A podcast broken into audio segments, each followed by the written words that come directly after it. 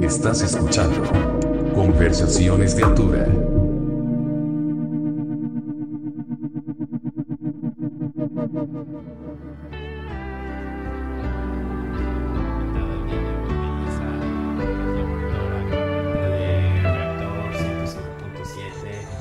y no FM, todo menos miedo es el, Sí, el dicho. Así es. Muchas gracias Melissa por venir. ¿Cómo estás?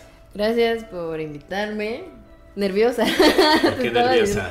Pues porque qué tal que se me salen cosas que no debería de decir. No importa, ya para sinti- eso- para eso- sintiéndote en confianza es como que...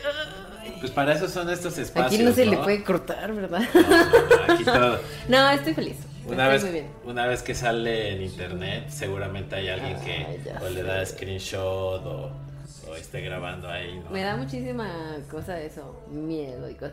Pen- empezando por todos los celula- celulares que he perdido y es como, no sé quién se lo vaya a encontrar, no sé dónde esté todo mi ponzoña que estaba en el celular, Pero- ¿qué voy a hacer? Pero ¿qué es lo, lo, o sea, tú crees que haya cosas que te puedan incriminar? Pues güey, fotos de la galería que son fotos que yo tomé porque solo las iba a ver yo, pues está ahí muy cool. No sé qué sería de...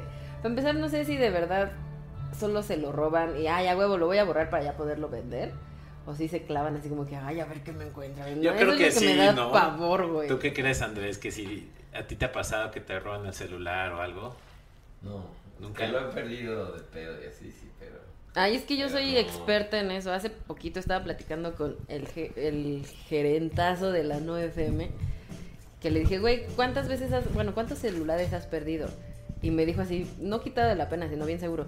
No, pues solo uno, güey. Y yo, no mames, güey, yo he perdido como seis celulares. Sí. Ya como unos O sea, tres. un ¿Neta? chi- o sea, a mí me encabrona que haya perdido ya tantos celulares porque ninguno me lo han regalado. Dos, tres, Es sí, como... Pero te da culo así como de que. Ay, güey. O sea, ¿ustedes sí tienen ponzoña en sus celulares? No, yo no. No, o sea que es ponzoña. Más O sea, Pues cosas que no te gustaría que nadie más viera, o sea, vi- desde videos horribles así de, oh, wow, wow, no mames, sí, o cosas que... o sea, como de porno personal. Entre porno, ajá, güey, o cosas...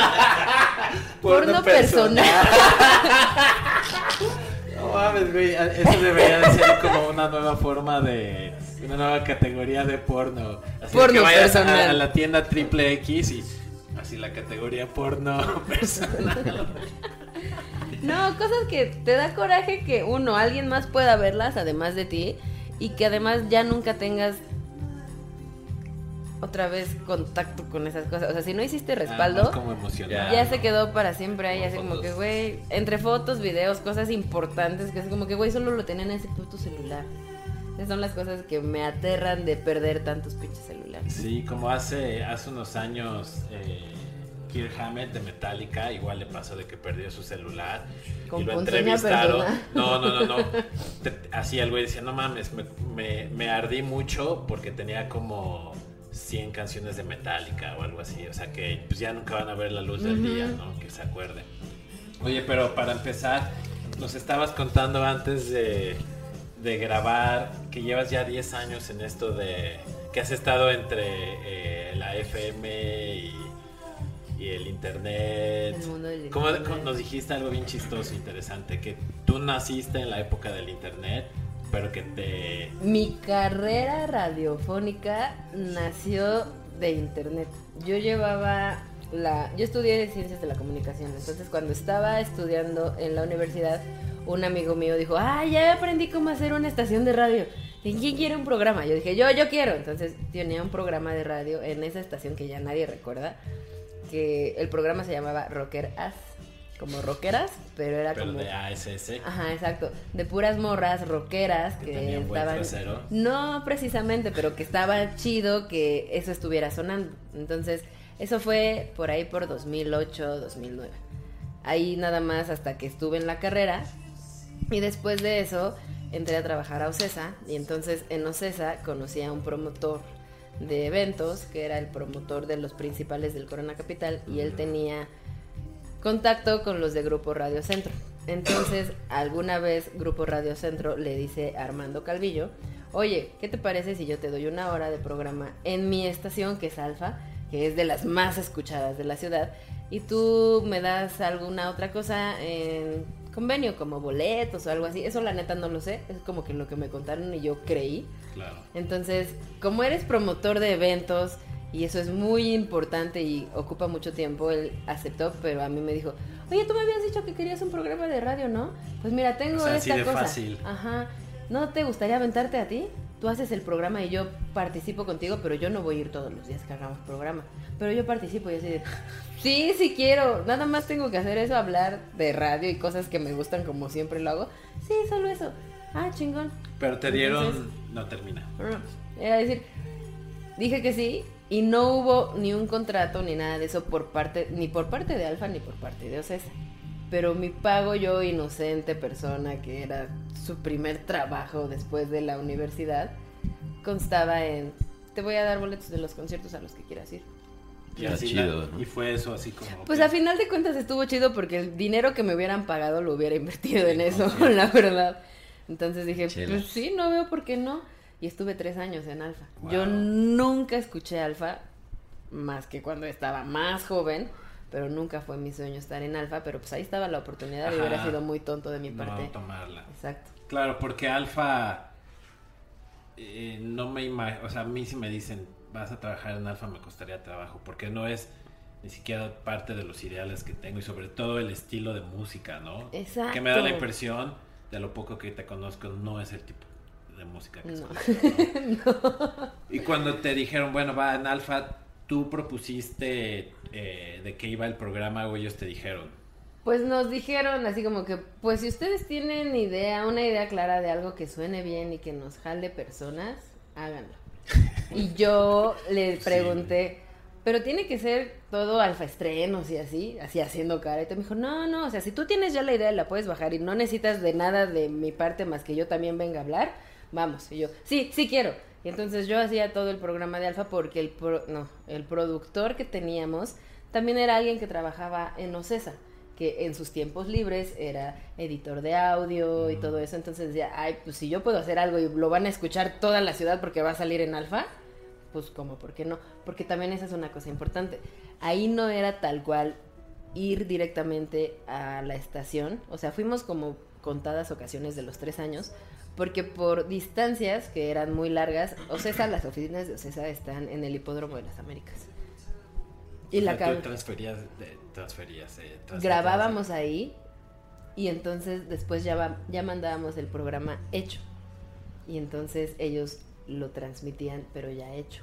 Ellos Mm. hacían los cortes para comercial y todo eso, pero nunca hubo un, ay, así, el productor, bla. O sea, sí era el productor, pero lo grabábamos en una oficina. Ya tú nada más lo mandabas y... Y pues yo creo que lo estábamos haciendo muy bien porque bajita la mano, no, ni tan bajita la mano, funcionó tres años.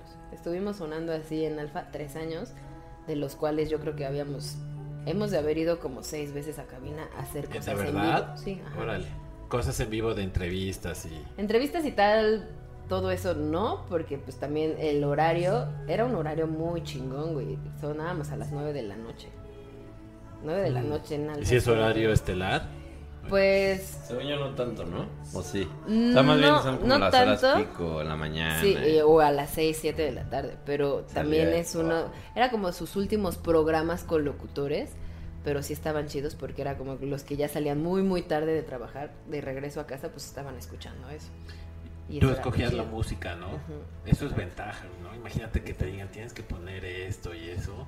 Sí, éramos como el negrito en el arroz de la olla de Alfa. Como los alternativos. Ajá, exacto. Entonces varias dijeron, ah, ¿qué es esto que estamos escuchando? Pero muchos otros como que, ay, sí, por fin por escuchar cosas chidas en alfa, bla, bla, bla. Entonces yo creo que por eso dijeron, pues los vamos a aguantar tres años. ¿Y cómo, cómo evalúan tu chamba? O sea, ¿te lo evalúan con rating o cómo es? O sea, que... ¿Los de Alfa? Ajá. Pues O supongo sea, yo ¿cómo que que sí. hace que aguantes tres años? Me acuerdo que sí, a mí directamente no me informaban tantas cosas, se lo informaban directo a Calvillo, pero él me decía, creo que le mandaban como que tablas y charts, así de, mira, de todas las estaciones de la ciudad, ustedes están en el número 5. Arriba de ustedes está la Z. En el horario. la- ajá, exacto. Entonces, si eran estaciones, sí más grandes, casi todas de género tropical, popular, pero sí estábamos adentro de los primeros cinco. Entonces Wow. era como que, güey, no mames, qué cabrón. O sea, sí íbamos más arriba de, por ejemplo, los 40 principales, que yo Que es podría la decir. ¿no? Ajá, que esos los escuchan quien sea, donde sea, y a final de cuentas sí se quedaban con nosotros. O sea, si sonábamos algo que no sonaba generalmente en alfa, yo como alfa escucha le hubiera cambiado, así de esto está horrible, le voy a cambiar. Sí, no y no, la gente pues se, se quedaban. Yo creo, podía ser como con misterio para ver Como si, si, le, curiosidad. ajá, si le entendían o no, pero pues de que se quedaron, se quedaron. No, y, y cómo, y, y, por ejemplo, cuánta, o sea, ¿tienes idea de cuánta gente te escuchaba en promedio, más o menos? o No, mames, mira, no creo que me dieron números tal O cual. sea, sí tienen, ¿no? Ah, sí, eso sí. Pero serán exactos, o sea, que más bien mi pregunta sería qué tan exactos son, ¿no? Que te digan, bueno, hoy te escucharon 5000 y el otro día te escucharon 10000 y así, a lo mejor no 10834, se lo pero pues sí. ¿no? Más o menos. sea, Un O sea, tú- approach. ¿Ustedes creen que sí es muy cercano a lo que te dicen? Es que yo Pues yo nunca... esperaría no, que no sí. sé, la- pues es, o sea, es parte de la pregunta, o sea, como, o sea, me da como curiosidad saber cómo Pero es que sí- evalúan el éxito de un programa o de una estación y así, ¿sabes? No tengo idea exactamente cómo le hagan, porque no sé exactamente cómo, por ejemplo, la gente que escucha las estaciones de radio desde su auto o desde un transporte, cómo puedes decir, ah, sí, a huevo, a ti te vamos a tomar en cuenta y tú pasas esta parte del ritmo. No tengo idea de eso cómo sea, la verdad. Y nunca me decían tal cual, esto se hizo así o esto lo tuvimos por esto, o sea, no sé. Sí, supongo que alguien directamente a las oficinas de Grupo Radio Centro se dedica a eso, nada Claro. más a Tam- eso. También se, eh, se me ocurre que puede ser a, eh, a través de patrocinadores, ¿no? O sea, como cuántos patrocinadores busquen anunciarse Sonar en tu espacio, sí, ¿no? exacto. ¿Tuviste alguna, algún como problemilla con algún patrocinador? No, de- porque todo eso sí lo arreglaban directamente los de Alfa. Así como que yo te doy este espacio y van a sonar estos comerciales. Ni siquiera era como este comercial de esta marca. Es como que en tu espacio de una hora vas a poder poner canciones y vas a tener dos cortes. El de la media y el de antes de empezar. Entonces no es como que yo supiera qué comercial iban a meter o qué iba a pasar. Oye, ibas a los eventos y demás. de- Pues no, porque no para nada era persona vibra alfa. Pero no, es la verdad, güey. Sí, la no, única interacción que yo tuve con Alfa Radio antes de estar ahí tres años, la verdad, y qué oso, fue una vez que no me acuerdo por qué estaba escuchando Alfa, todavía estaba estudiando, y estaban regalando boletos para Franz Ferdinand, cuando vinieron la primera vez al Teatro Metropolitan. Yo dije, ah, yo quiero ir, y como era muy joven no tenía tanto dinero como para comprarme un boleto, y ya estaba en la etapa de que le decía a mi papá, porque mi papá todavía me compraba mis cosas, ¿me puedes comprar un boleto de un concierto? Y mi papá era como que otra vez, acabas de ir a un concierto la semana pasada, bla, y así pero papá, es otro, quiero ir. Entonces, como no me estaban comprando mi boleto, era como, pues voy a hablar y me lo voy a ganar. Y escuché a Alfa ese día porque alguien me dijo, van a regalar boletos de Franz Ferdinand en Alfa. Yo, bueno, está bien. Y lo escuché y lo escuché y llamé O sea, y entró mi pegada. llamada, güey. ¿Neta? Con mi neolayo, que mi, mi neolayo, bueno, este güey se llama Christopher Nigel. Ah, ya, un güey que hablaba como... que hablaba como layo. A ese güey. El Layo, el de... ¿Cómo se llama? El Rubio. de Sí. radioactivo. Ajá. Oye, voy a sonar como que estoy comiendo.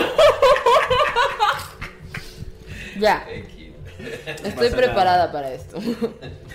Yo en la cabina estoy comiendo No. Afortunadamente ya aprendí que eso no se hace y aparte sí me ha pasado que... ¿Sí lo has hecho? ¿Has No, echado no. tus sabritas? Para empezar, no, no porque a las 6 de la mañana no tengo ya hambre, güey. O sea, na- no, ni ganas de estar despierta, pero pues ya estoy despierta y tiene que valer la pena, la neta. Sí la estoy pasando bien y lo estoy disfrutando porque sería muy pendejo de mi parte haber aceptado esto y estar diciendo todavía, yo soy noche de la... No, yo soy persona de la noche.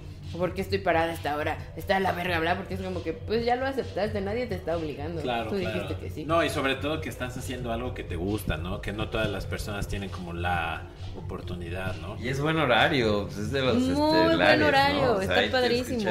todo el mundo que trabaja, ¿no? O sea, Que va en el camión. En todos lados. Que sabe a qué hora abre el metro. Ah, no es cierto. es que estábamos, no sabía, según yo, abrían el metro a las 6 de la mañana. pero me corrigieron que no a las 5, ¿no? Y pues tiene sentido, a las 5 Sí, pues todo el mundo es que- como... Que ya tiene que estar en algún lugar a las 6 de la mañana. Sí, no, estaría cabrón. Y lo de O sea, reactor que alfa. decías, ah, sí, en alfa, perdón. Sí me emocionó porque sí es un gran horario, porque es el horario con el que yo crecí escuchando radio. O sea, yo escucho radio para mis traslados a donde iba desde que voy en secundaria. Porque mi papá me llevaba a la escuela. Entonces mi papá era como muy, ay, voy a poner este disco, ¿verdad? Y yo así como que, papá, ¿puedo poner música que no esté tan aburrida? Entonces, ah, bueno, ponía. está bien. Pues no estaba tan feo, pero luego le gusta, es que luego le dan sus etapas de, no, es que a mí me gusta la música clásica. Y ponía sus discos de música clásica que está chingón, pero yo siendo una puberta de secundaria, bla, así como que, y a las 7 de la mañana despierta para ir a la escuela, así como que, papá, necesito algo más prendido, voy a poner el radio. Y yo ponía justo, no me acuerdo si ya era, supongo que sí, no era reactor todavía, porque reactor cumple 15 años este año. Como reactor. Supongo que era órbita, porque yo soy la más chica de tres hermanos. O sea, tengo dos hermanos grandes y luego yo. Entonces mi hermano, el de en medio, sí escuchaba órbita. Y mi hermano, el más grande, escuchaba radioactivo. Entonces, si yo escuchaba radio, era o radioactivo u órbita. Y si no, alguna otra cosa que se apareciera por ahí, como Ya. Digital 99. Además, en esa época el radio era culerísimo. O sea, yo, o sea, quiero hacer como un, un, un comentario que... Sí, sí. O sea, yo creo que tiene como tres años que, o dos años igual, que ha mejorado como las propuestas en radio. O sea, como que Sí. todo era igual, todo era la misma mierda, todo era así como pop, o noticias, o... No claro, sé, claro. tropical, ¿no? Como dices. Sí. sí. Y sobre todo eso, en ese horario en el que yo crecí escuchando radio y que después entendí que ahí fue cuando me enamoré del radio, había solo esas diferentes opciones. O vamos a escuchar todo el tiempo que de, que lleguemos de la casa a la escuela noticias. Para mi edad era, esto es aburrido y no me importa, no me interesa.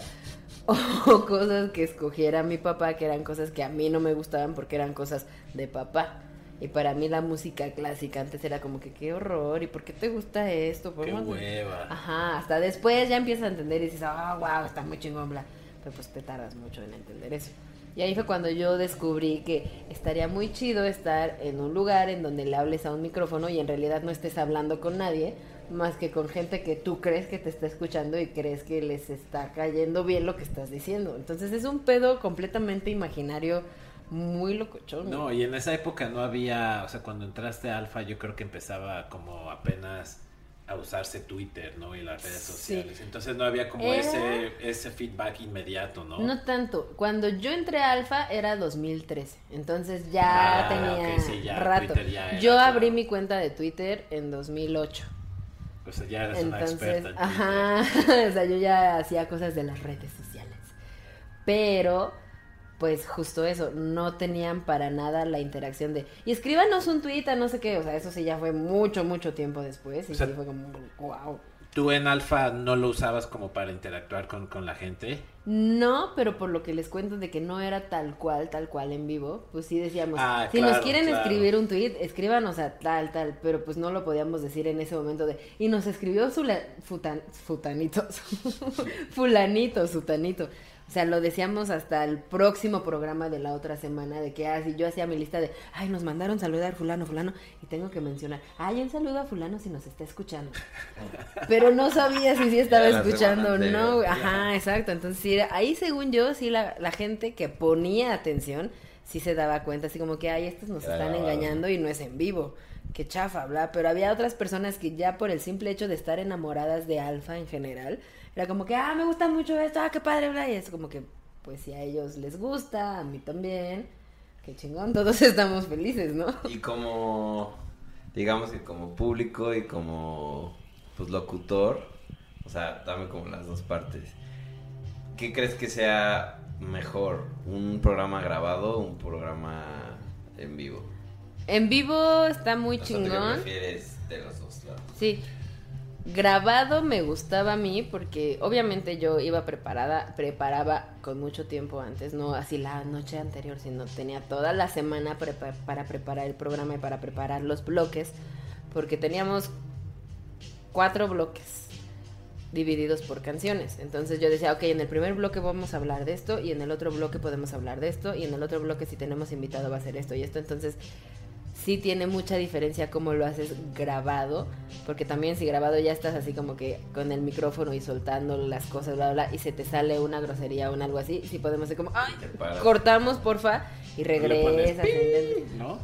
También. Entonces, y en vivo sí es como que pues te tienes que poner al tío sí o sí o sí porque estás en vivo, güey, y no hay forma en la que le puedas regresar o puedas parar o que a alguien se le olvide que se te acaba de salir un chingao. O sea, está cabrón. A mí eso es una de las cosas que más me han interesado, así como que, güey, tienes que estar realmente al tiro. ¿Y te late más Porque en si vivo no- o en o grabado? Me late sí mucho en vivo, pero por ejemplo, me gusta más hacer la radio en vivo que hacemos desde internet, o sea, la radio en vivo que hago Como en no FM, Más relajado, ¿no? Más relajado y ahí, por ejemplo, sí No, puedo decir más, groserías sí. o sí nos podemos tardar un poco más del tiempo que teníamos destinado a tardarnos.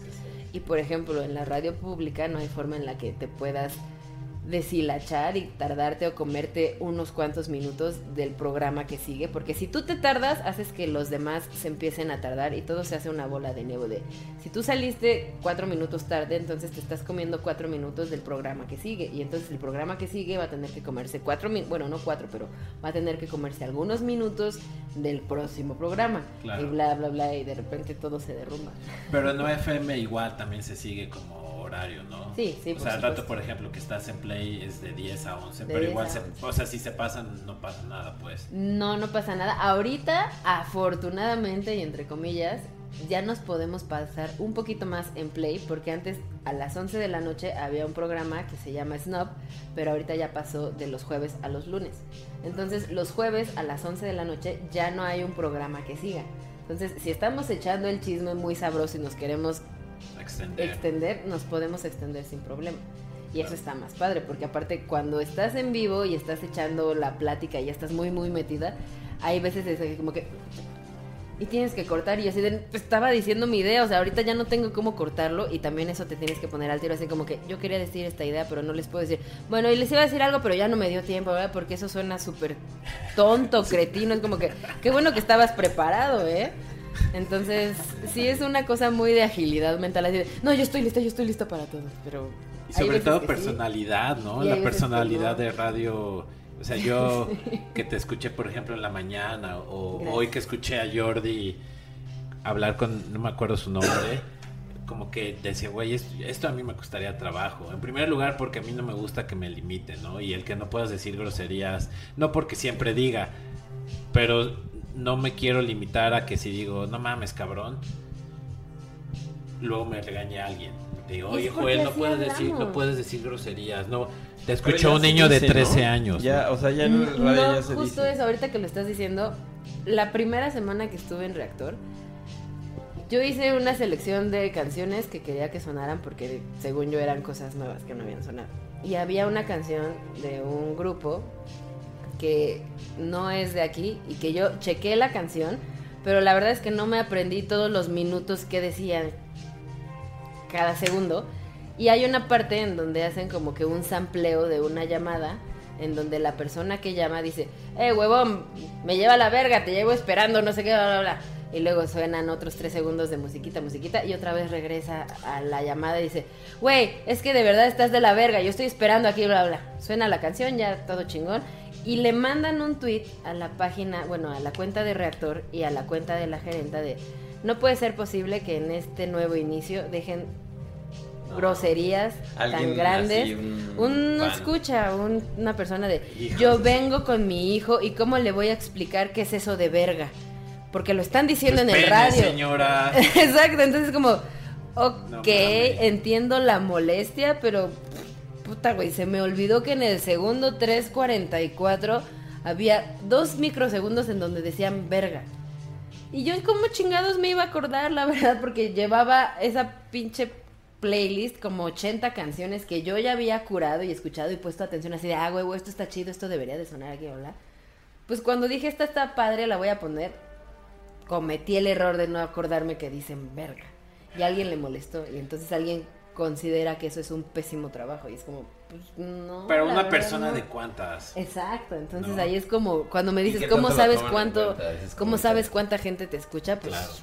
¿cómo saberlo, güey? A veces me mandan tweets, ahora que estoy en reactor, de "Ah, un saludo desde Colombia. Oye, qué chingón escucharte. Yo estoy, ahorita son la una de la tarde en Alemania, pero está muy chingón saber cómo se está pasando en México en la mañana, bla. Yo así de, no, No, mames, para nada pensaba, hoy que desperté a las 4.20 de la mañana, así de, "Ay, ya me tengo que bañar para estar fresca y lista.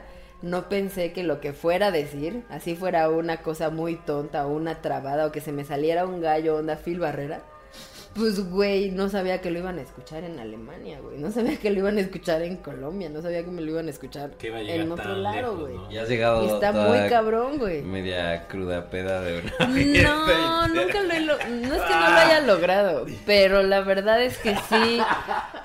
No porque no soy borracha, la neta. O sea, no tomas tanto. más. No tomo tanto, o sea, sí me gusta hidratarme, pero no es como que yo no puedo, güey, no entiendo O sea, y no admiro un chingo a la gente que puede chupar y chupar y chupar y despertar todavía pedo y seguir chupando para conectarla. O sea, yo yo es algo que no hago y no es como "Ah", pero pregúntame de O sea, otras cosas y no, no te, ¿No te ha pasado que, o sea, saliste a un evento y chupaste y te dormiste tarde y... entonces O no te dormiste. O no dormiste Ah, también, porque sí. es muy temprano, ¿no?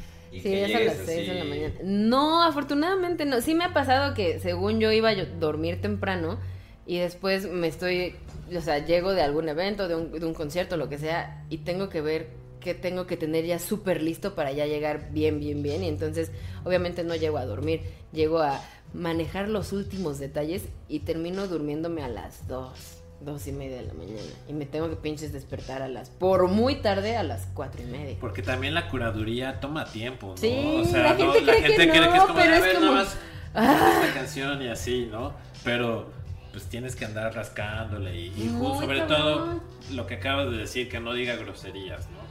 Y en el horario en el que tengo ahorita en reactor, pues sí tiene que ser algo que esté chido dentro de todo, pero sobre todo que te despierte. Entonces tienen que ser canciones con tamborazos, con guitarrazos, con cosas que si te estás apenas despertando y lo estás escuchando, te haga abrir el ojo y decir, ah, no mames, ¿qué es esto? Y te, den ganas de estar ya despierto. Pero tú llegaste a esa decisión por ti o porque la gerencia te dijo, oye, te dijo así como tienes que poner canciones como Mm. más tirándole a esta onda o No, vida. me dijeron que conocieron mi trabajo de lo que hacía en No FM y de lo que había hecho antes en Alfa y que les gustaba mucho. Y yo le dije, ah, qué bueno, porque yo justo escogía las canciones porque es lo que a mí me gusta y lo que a mí me gustaría escuchar en la radio y no solo porque a mí me gusta y lo voy a escuchar yo, sino compartirlo con alguien más.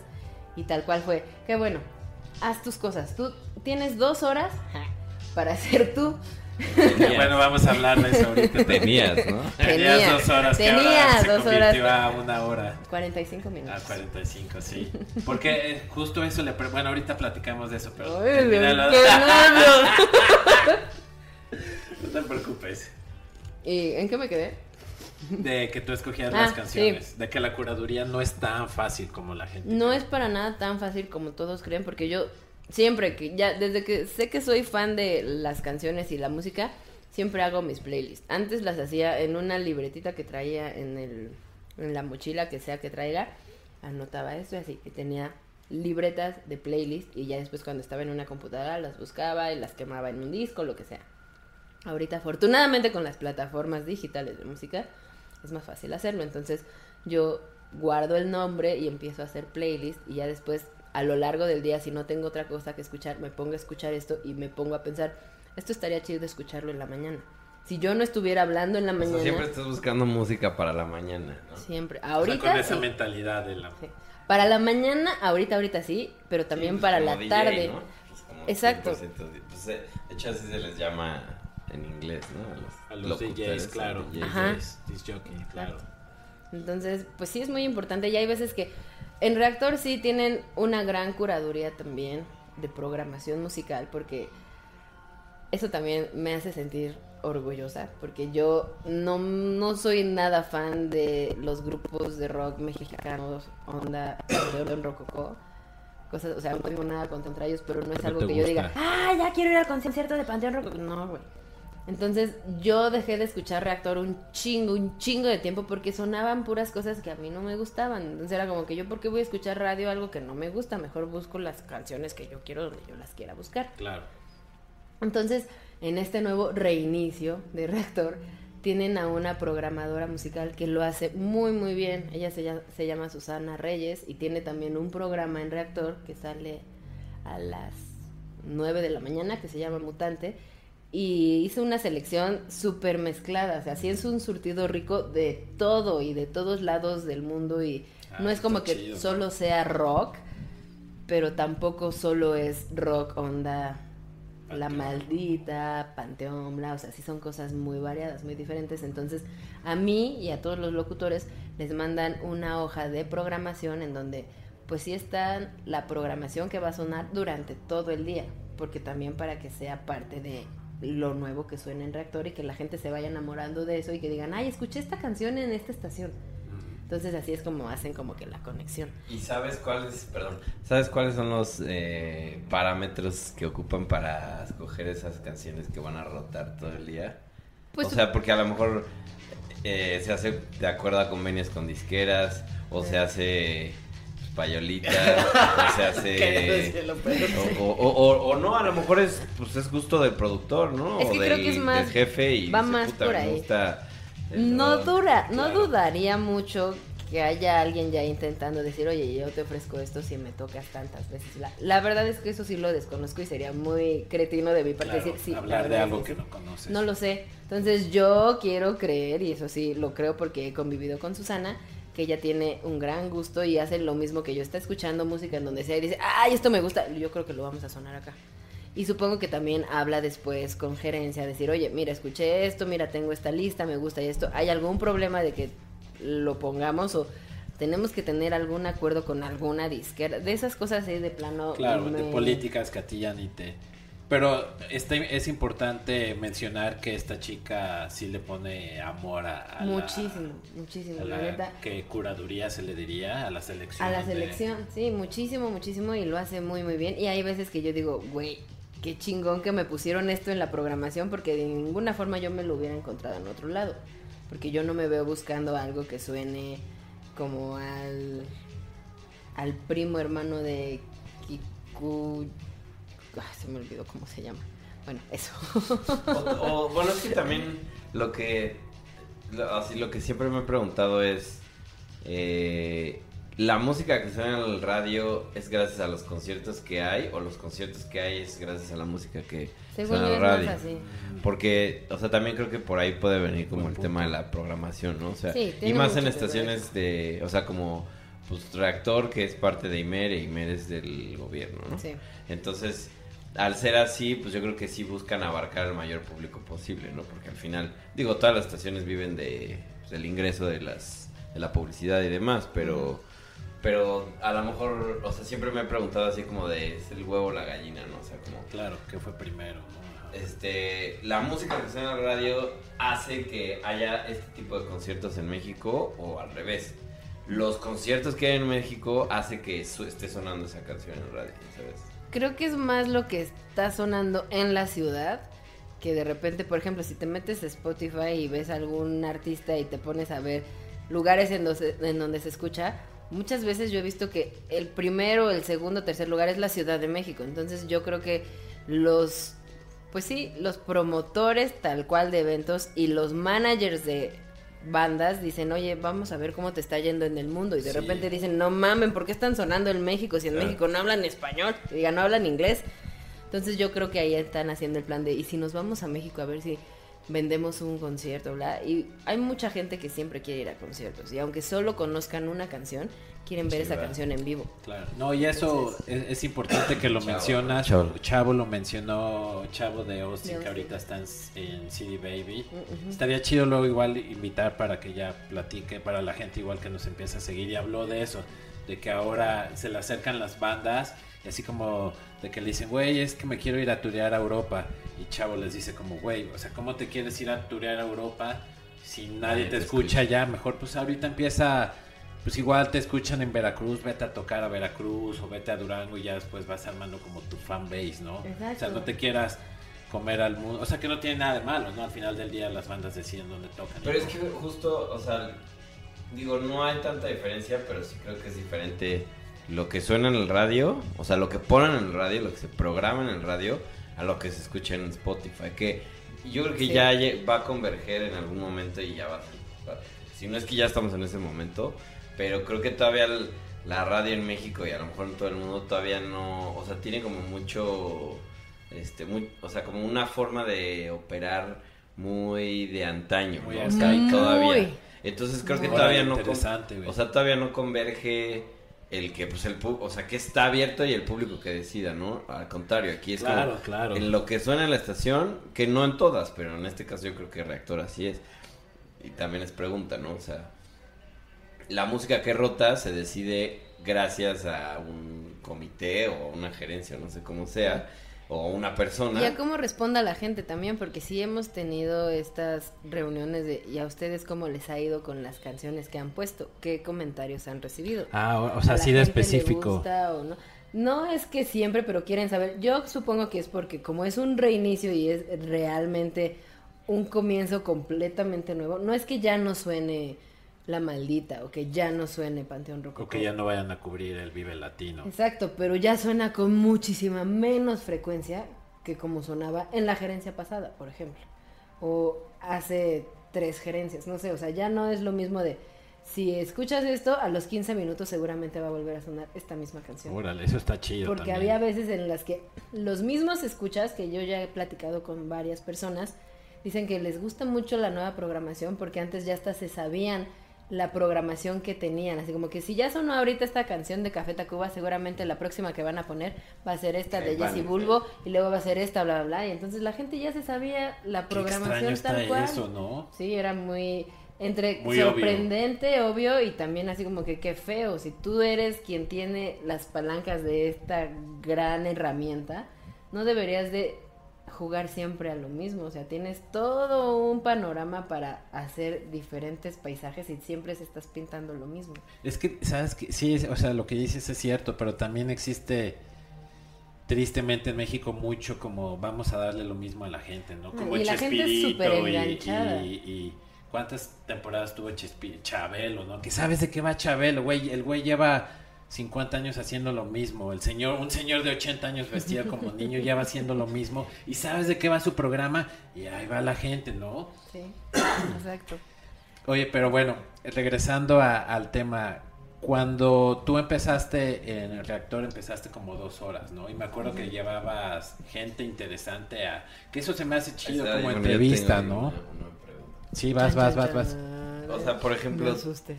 ¿Qué, qué tanto, ¿Qué tanto crees que ayude a un programa como el tuyo que tengas invitados o no? Pues O sea, el de la mañana, perdón, O, o, o por qué lo, o por qué decides invitar a gente al programa? Claro. Porque no todo el mundo lo hace, ¿no? No, o sea, sí tienen varios invitados, pero generalmente sí son como para promocionar algo musical o algún evento que vaya a pasar importante en la ciudad y todo eso. Yo decidí, Pero es como relación, o sea, es como paro de, oye, qué pedo. Ajá. Ahora tengo un show y... supongo yo que sí, o sea, lo cómo lo hagan los otros programas no sé si sea tal cual un tienes que invitar, tienes que entrevistar a esta persona, a este grupo, te, te lo mando. A mí sí me pasó en alguna vez, así Ah, de que te lo imponen. Ajá, Ah, exacto. vale, vale, vale. Sé que sí Yo pasa. que tú decidías a quién invitar De las o si- bandas. si invitas o no. de las de las bandas y de invitados de alguna cosa, no sé, de un evento de cine o algo así, sí pasa. Pero cuando yo tenía invitados, yo decidía a quién llevaba porque se me hacía interesante la cosa que hacía esa persona. No, y estaba chido. Tuviste gente que, que daba tips de salud, ¿no? Una nutrióloga, tuve también un güey que hablaba de tecnología y que nos... Solo, él solo pudo ir a una vez por cuestión de tiempos de él y también porque está muy cabrón que te metan tanto a ti como locutor ya ahí o que tú decidas entrevistar a alguien, que alguien acepte a ir hablar de lo que sea que hace desde las 6 a las 8 de la mañana. Igual y yo no lo citaba tan temprano porque yo decía, pues nadie va a querer venir a hablar aquí a las 6 de la Claro. mañana, entonces las entrevistas eran a partir de las 7 de la mañana. Cuando tenía programa de 6 a 8, las entrevistas iban de 7 y cuarto a 8 de la mañana, para que también se pudieran desarrollar bien y no nada más decirle, ay, qué padre lo que estás cantando, pero ya tengo que ir. Es que es eso, ¿no? Está cabrón. Y ahora que de dos horas nada más tienes una, eso obviamente afectó en que entrevistaras a gente, ¿no? Sí, por supuesto, porque aparte no es como que yo no me siento cómoda como alguien que es tal cual el titular de un programa y voy a platicar contigo para decirte, me interesa mucho lo que estás haciendo, por favor cuéntame más, pero apúrate porque tenemos que ir a un comercial. Claro, Entonces no te claves tanto, canción. o cuando yo ya te vea así como que, ay, que ya estás bien entrado y fíjate, voy a decir, de, oye, qué pena, pero te tengo que interrumpir tantito. Y entonces así ya no puedes agarrar otra vez el hilo de la conversación, está muy cabrón. Entonces sí está difícil tener invitados de 6.15 de la mañana a 7 de la mañana. Entonces lo que yo prefería hacer ahora es como que si voy a tener alguna mención importante, pues yo creo que se puede hacer también bajo una llamada telefónica, tam- tal vez, ¿no? O sea, sí hacer Sí, una entrevista, claro. pero tampoco tener que hacer que la persona Sí, que voy a entrevistar.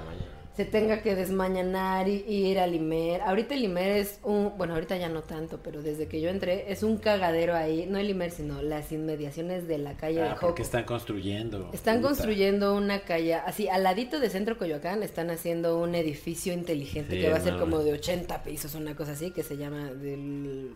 La compañía es mítica. Entonces, como están cambiando también las cosas de las tuberías y el agua, bla, están haciendo, están deshaciendo toda la calle, toda, toda. Entonces, ahorita no hay forma de llegar fácilmente al Imer en las mañanas sin que, si tú vas en coche, tienes que encontrar en dónde estacionar tu coche. No puedes estacionar ahí. No, están cerradas las calles, cerradas así tal cual, no solo con conitos, y, o sea, hay grúas y hay hoyos, entonces no hay forma en la que puedas pasar y sea todo más fácil. Entonces, si es como cuando yo tenía invitados y les decía, vas a tener que llegar, o sea, sí hay acceso, pero solo es peatonal. Si vienes en coche, vas a tener que llegar antes para ver en dónde estacionas tu coche y que no le estorbes también a la gente que tiene que pasar por aquí, porque también antes el sentido era para la izquierda, pero como cerraron acá, entonces el la calle se volvió de todos sentidos, entonces es un desmadre, un cagadero. Sí, ya lo creo. Entonces es como ponerte a pensar también en eso, porque aparte tú tienes que hacer que todo esté más fácil y más llevadero para la persona que va a llegar a Claro, hablar como hacerlo lo más cómodo, trabajo. ¿no? Ajá, exacto, porque pues está, está difícil, está cabrón. Y cuando yo hacía entrevistas, yo justo escogía por eso, como que, ay, este güey hace tal cosa, está muy interesante. Por ejemplo, tuve la fortuna de tener todavía entrevistas cuando fue el Día del Abuelo. Entonces, el Día del Abuelo pude entrevistar a una geriatra y también llevé a un abuelo que es maestro de música y que toca piano y que da clases de música y dio clases de música en el conservatorio. Entonces, para el Día del Abuelo pudimos hacer una entrevista doble en donde la geriatra nos decía, pues es que es importante poner atención en esto porque de aquí a que seamos nosotros viejitos, pues está cabrón, ¿no? Pero Claro. con los viejitos con los que convivimos hay que darnos cuenta en esto y esto y esto y esto. Y son cosas que la verdad es que no te dicen muy seguido en el radio. No, exacto, y, sobre todo cosas- es en la mañana, ¿no? O sea, es como te levantas y, y justo antes de grabar estábamos hablando de, de cuestiones como de salud y de, y de dietas y demás. Qué chido que vas a dejar a tu, a tu chilpayata a la escuela, estás escuchando el radio y de repente pues está así una doctora, ah, pues puedes evitar comer azúcar o lo que sea, ¿no? El día que la entrevistamos tuvimos un comentario al final que decía, oigan, estuvo muy padre su entrevista, yo no me lo esperaba y aprendí que me tengo que mantener hidratada. Y yo no lo hacía. Y son Está cosas chido. bien fáciles que dices, oye, sí es cierto, ¿por qué no había puesto atención en eso? Me tuve que esperar a que viniera alguien a decirme algo que se supone que yo ya sé, pero como no me dijo nadie que eso era importante, pues gracias, gracias por esta entrevista. Claro. ¿Vas a preguntar algo? No, no, no, o sea, era un comentario que, o sea, siempre, o bueno, últimamente he estado pensando que uno cree que las cosas obvias, todo el mundo las considera como tal y las sabe, pero realmente no, o sea. No, güey. sí. Como que damos No. por hecho muchas, cosas, ¿no? Oye, eh, ¿sientes que el atreverte a entrevistar a estas personas que tal vez no va con el target de, de, de la estación, sientes que eso haya afectado en que te de dos horas a una? No sé, de ahí sí me encantaría darles razón alguna, pero O sea, la más fue fecha como inesperado. lo desconozco, fue súper inesperado. Sí me dijeron, güey, hay que hacer algún cambio para ver qué sale mejor, para que salga algo chingón. pero realmente no sé qué tenía que entregar tal cual para que ya fuera un, ok, ya estamos chido todo. Porque sabía que decían que como me escuchaba newbie, que la neta también así dije, pues güey, newbie que digas tal O sea, como newbie, pues, novata, no, como ajá de no saber. que como que no estaba, seguramente no estás preparada para tener un horario de dos, a- de dos horas en la mañana. Entonces, para que pueda ser más fácil para ti, consíguete a un locutor, a un co-host, a un, a un compañero de cabina. Y yo sí te estaba buscando eso, pero como les decía, fuera de la transmisión, está cabrón, güey, que alguien te diga, ah, huevo, güey, sí, sí tengo dos horas en la mañana para ir y estar súper fresco para hablarle a la gente de las 6 a las 8 de la mañana. Y, y sí, sí, no te preocupes, sí, sí acepto. Entonces yo le pregunté a varias personas y muchas me decían, "Ah, es que yo soy persona de la noche, yo nunca estoy despierto a esa hora, la verdad no me siento seguro, bla, bla, bla. O sea, de que sí lo intenté, sí lo hice, pero nunca encontré a esa persona que dijera, sí, sí voy. Y por eso dije, entonces, si a mí me queda grande este espacio para seguir hable y hable y hable durante dos horas, y lo que necesitamos somos otras voces y otras ideas, pues voy a entrevistar gente. Claro. Eso se me hace interesante. No, y que sean está unas chido. cosas que tengas que escuchar en la mañana. Por ejemplo, también entrevisté a las chicas de Pusipedia. Pusipedia, ajá, María Exacto. Conejo, ¿no? Que ya Entonces, tuvimos es como, güey, ¿a cuánta gente no le hace falta escuchar esto? Que es algo que sabemos que existe, que deberíamos de tener conciencia de todo esto porque es una cosa día a día. Seas hombre o seas mujer, saliste de ahí. Entonces, qué bueno que alguien ya esté trabajando en eso y qué bueno que haya un espacio que te pueda hablar de un proyecto nuevo al cual te puedes acercar y descubrir cosas nuevas. Claro.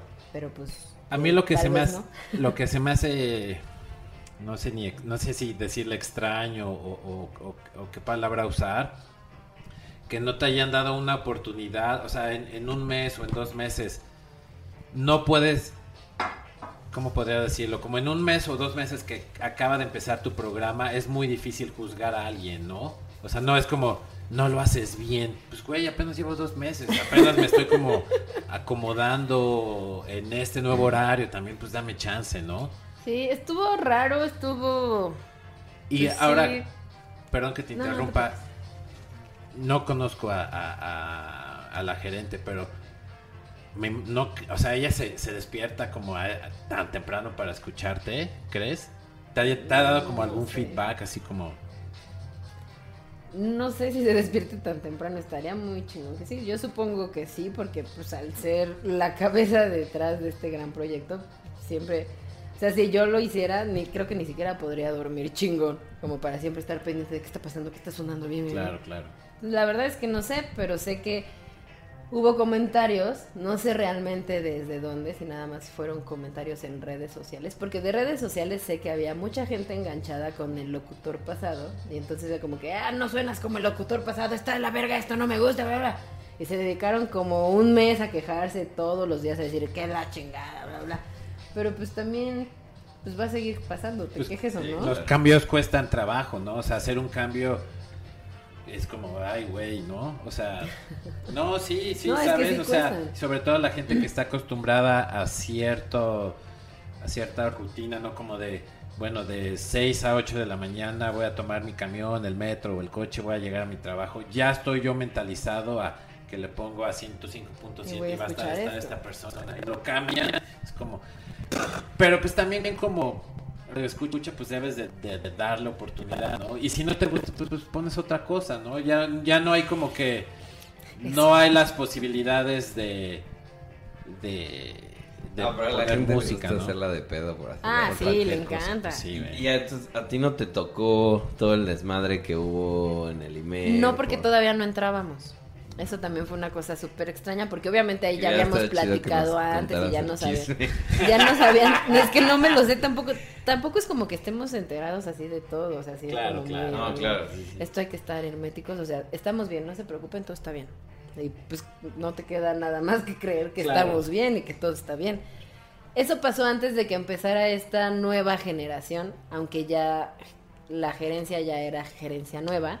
Y ahí Fue nosotros... justo como el, el por qué cambió también de gerencia y así, ¿no? ¿O no? No sé si haya sido tal cual eso. Yo sé que al gerente pasado no le estaba yendo tan tan bien, pero porque tal cual él quería justo regresar reactor a lo que fue órbita alguna vez. Entonces era como que... Sí, O sea, regresar al pasado. Ajá, muchísimo. Bueno, ni modo entonces... que regresar al futuro, pero bueno, Back to the Future, supongo. Pero, o sea, es como, güey, ya la fórmula, pues ya mejora, prueba algo nuevo. ¿no? Además, llevas 14 años sin ser órbita. ¿Por qué al huevo quieres volver a ser órbita? Está muy cabrón. O sea, entiendo que a ti eso te haya hecho crecer. Porque después, cuando ya dejó de ser gerente este hombre, hizo una entrevista con Chava Rock en donde estaba explicando como por qué para él era muy importante estar en el IMER, porque él empezó siendo también como de servicio social o ayudando a alguien del programa de la noche y ahí fue cuando se enamoró y dijo yo quiero estar aquí hablar y de ahí ya no me voy a ir.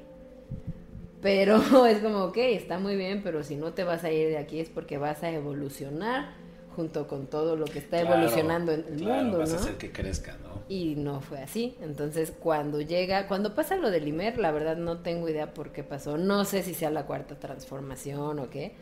Y tampoco entiendo cómo fue que de un día para otro, de repente, ¡pum! Ya se salvó porque toda la gente se quejó por internet. A Sí, mí. bueno, para, o sea, para tener el contexto, o sea, muy a grosso modo, o sea, lo que pasó fue que hicieron como un Corte de presupuesto, según yo. un corte de presupuesto. O sea, digo, lo que se lo que se vio fue que hu- hubo como un paro de programación o no sé cómo era, ¿no? O sea, como que ya los locutores ya no estaban hablando, ya solo era música y comerciales, Ujú. música comerciales. Ese fue a causa de una queja que estaban haciendo los trabajadores de el IMER completo. Entonces el email completo y la gente se empezó a quejar y se aliaron con... como Sí, porque no fue solo, no fue solo de reactor, o sea, Imer es reactor, Horizonte, la B grande de México. Ah, ver. Pero Horizonte es una muy buena Estación, sí, sí. Es muy Yo buena. es de las mejores, o sea, está chingona. es, es muy chingona, entonces por eso mismo cuando a la gente que escucha el Imer, no solo reactor, el Imer les dicen, sabes que ya no va a sonar tu programa, ya no va a sonar tu estación porque ya no tenemos cómo, ahí es cuando la gente se empieza a quejar y por eso tomó parte importante de este movimiento, lo de las redes, lo del hashtag ImerSOS, y por eso se hizo tendencia y por eso voltearon a ver qué estaba pasando.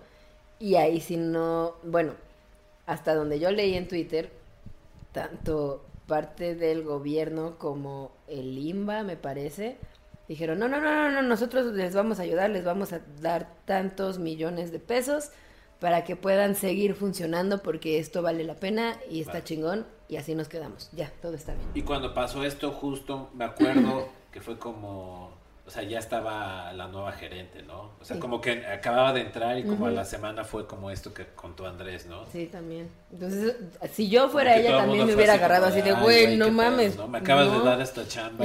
Exacto. Entonces, tampoco es como que Natalia la tenga fácil o la haya tenido No, fácil no, no. partir No, y no, y no es la intención, ¿no? O sea, sabemos que, imagínate ser la gerente de una estación. Y aparte no es una estación que apenas está empezando, es una estación que ya tiene 15 años de estar existiendo. Como Para bien o pero para viene mal, con toda pero la Sí, carga de órbita. Y, y toda la gente que está siguiéndola desde, o sea, que se Desde acumula, años. ¿no? Sí, No. Generaciones. No me acuerdo, claro, no, eh, pues es cierto, o sea, pues sí, nosotros escuchábamos órbita de la prepa secundaria. Claro, no sé qué claro. ¿No, no se acuerdan cómo fue la transición de órbita a reactor? Si la gente respondió bien o Yo no me acuerdo. yo tampoco.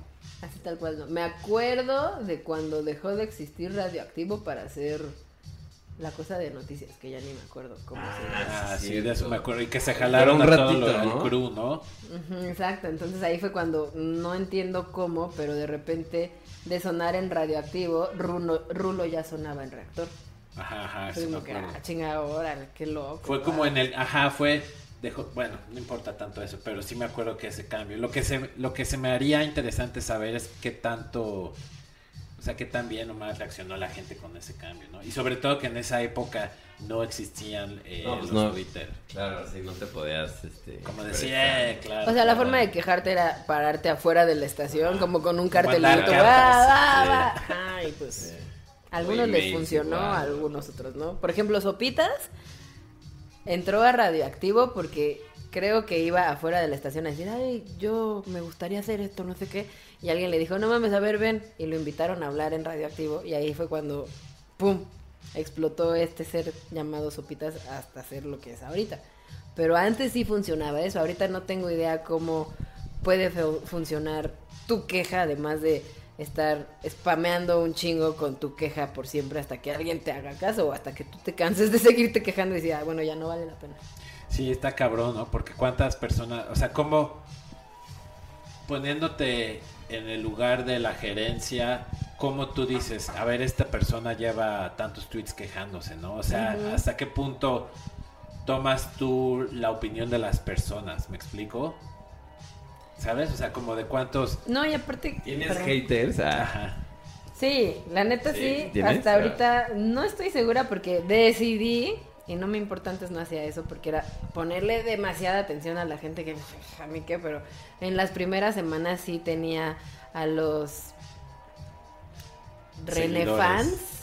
Es que el güey que estaba en ese horario antes que yo es una persona que se hace llamar renegado internacional.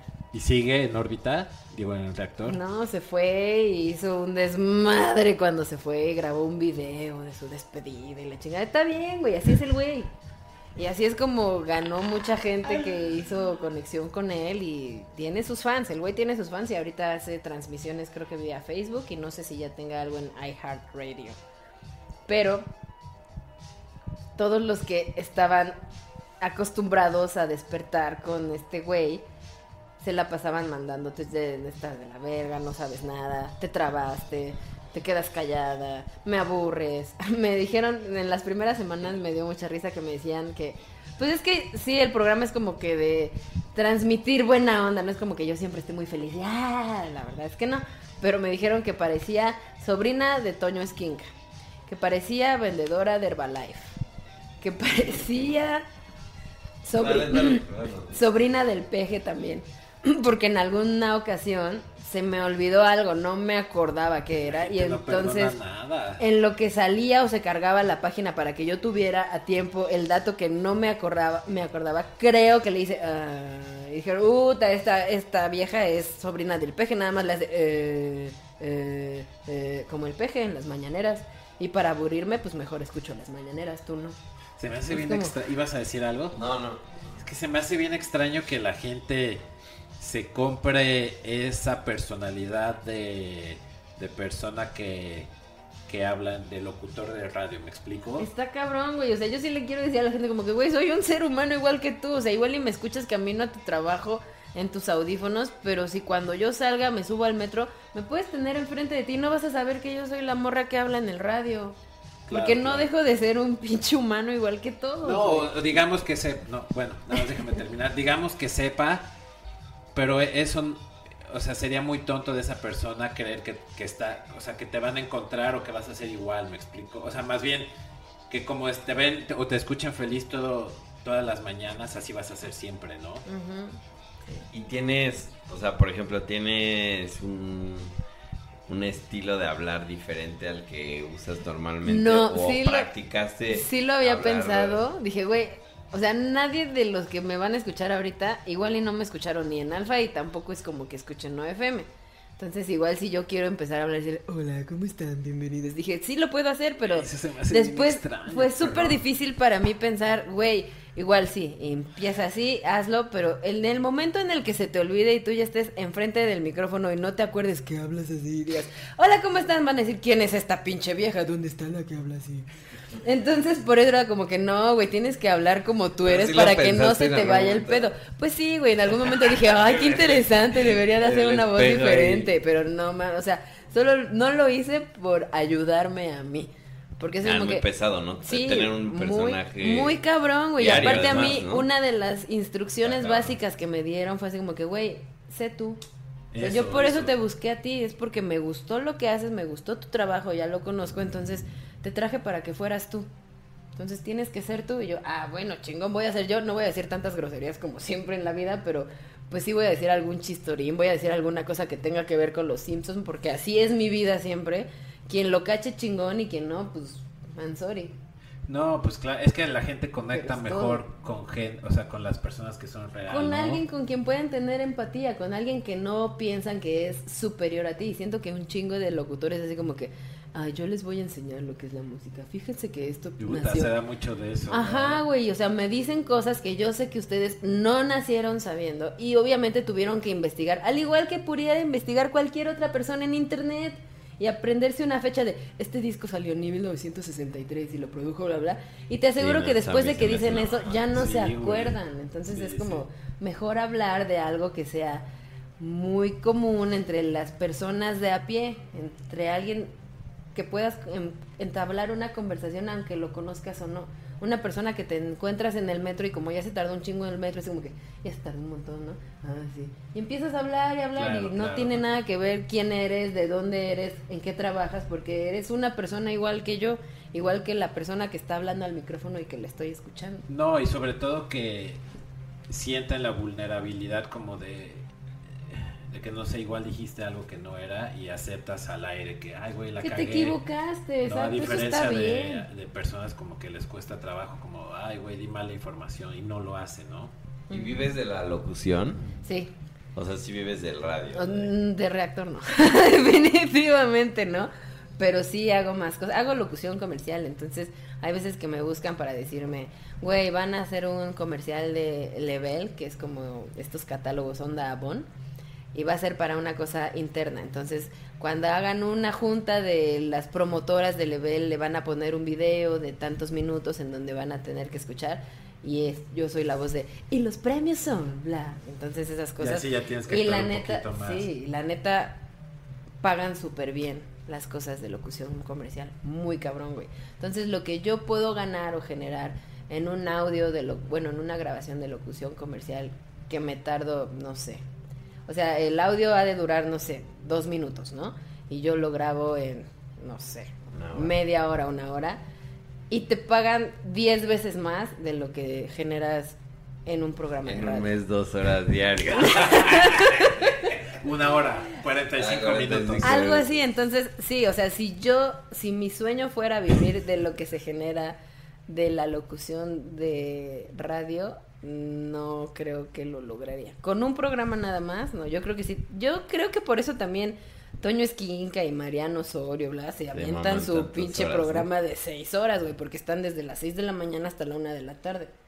Y es como, wow, ¿cómo Y- le hacen? Y por ejemplo, ¿ves algún, o sea, beneficio económico? A lo mejor no, a- o sea, a manera de sueldo, pero ¿ves algún beneficio económico que estés trabajando de locutora en una estación de radio?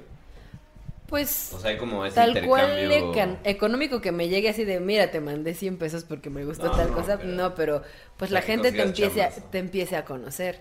Y yo en específico lo veo como, pues mi voz siempre la voy a tener, con esa nací y no me voy a poder deshacer de ella. Entonces, si mi voz le funciona a alguien para alguna otra cosa y de ahí puedo sacar algún ingreso, pues qué chingón, güey, no mames, súper O sea, sí pero- lo voy a hacer. Pero sí crees que, o sea, venga del, o sea, de tu tono de voz o cómo es tu voz ¿Quién o sabe? del contenido que sale de tu voz. Pues es que ahí ya es muy diferente porque depende a qué se acerquen a ti. O sea, si es como, güey, me gustaría tener a una persona que tenga estas ideas y que me haga un programa y ella lo conduzca y bla, bla, pues sí estaría muy chido. Pero si es nada más por la creatividad que hay en mí, pues también, qué, verga, güey, la neta. O sea, si eso me genera un algo y si puedo ganar algo más de eso.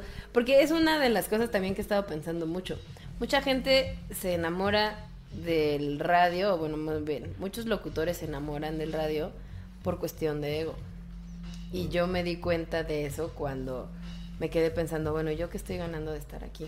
O sea, sí, Sí, ya me conozco, por- ya me conocen muchísima más gente que no hubiera conocido en otra circunstancia o que yo no me hubiera acercado tanto porque pues son personas que no sé en dónde me los hubiera encontrado, no sé dónde hubiera dicho, ah, no mames, voy a platicar contigo, pero el hecho de que a esa persona en específico le haya interesado y haya dicho, ah, no mames, yo conecto con esa idea, qué chingo, bla, bla, me voy a hacer fan, es muy diferente a que de eso estés sacando algo más allá de ya soy más popular.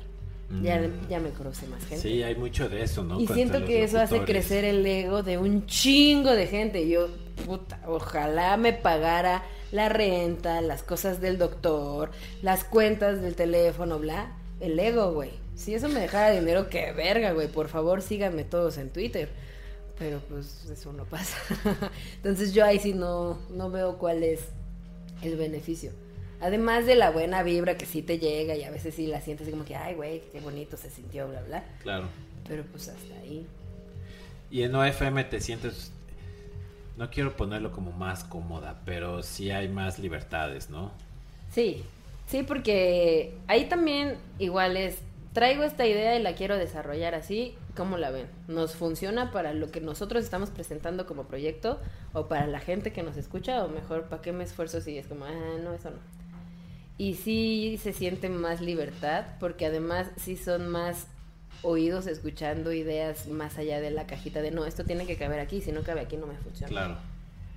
Y en No FM yo sí genero un poco más de ingresos y de experiencia, porque además de tener los dos programas que tengo en No FM, yo soy la voz institucional de todos los comerciales que tienen en No FM, de programas o de patrocinadores, porque apenas este año ya empezaron a generar ah, contratos con patrocinadores, porque Pero antes no con Panam.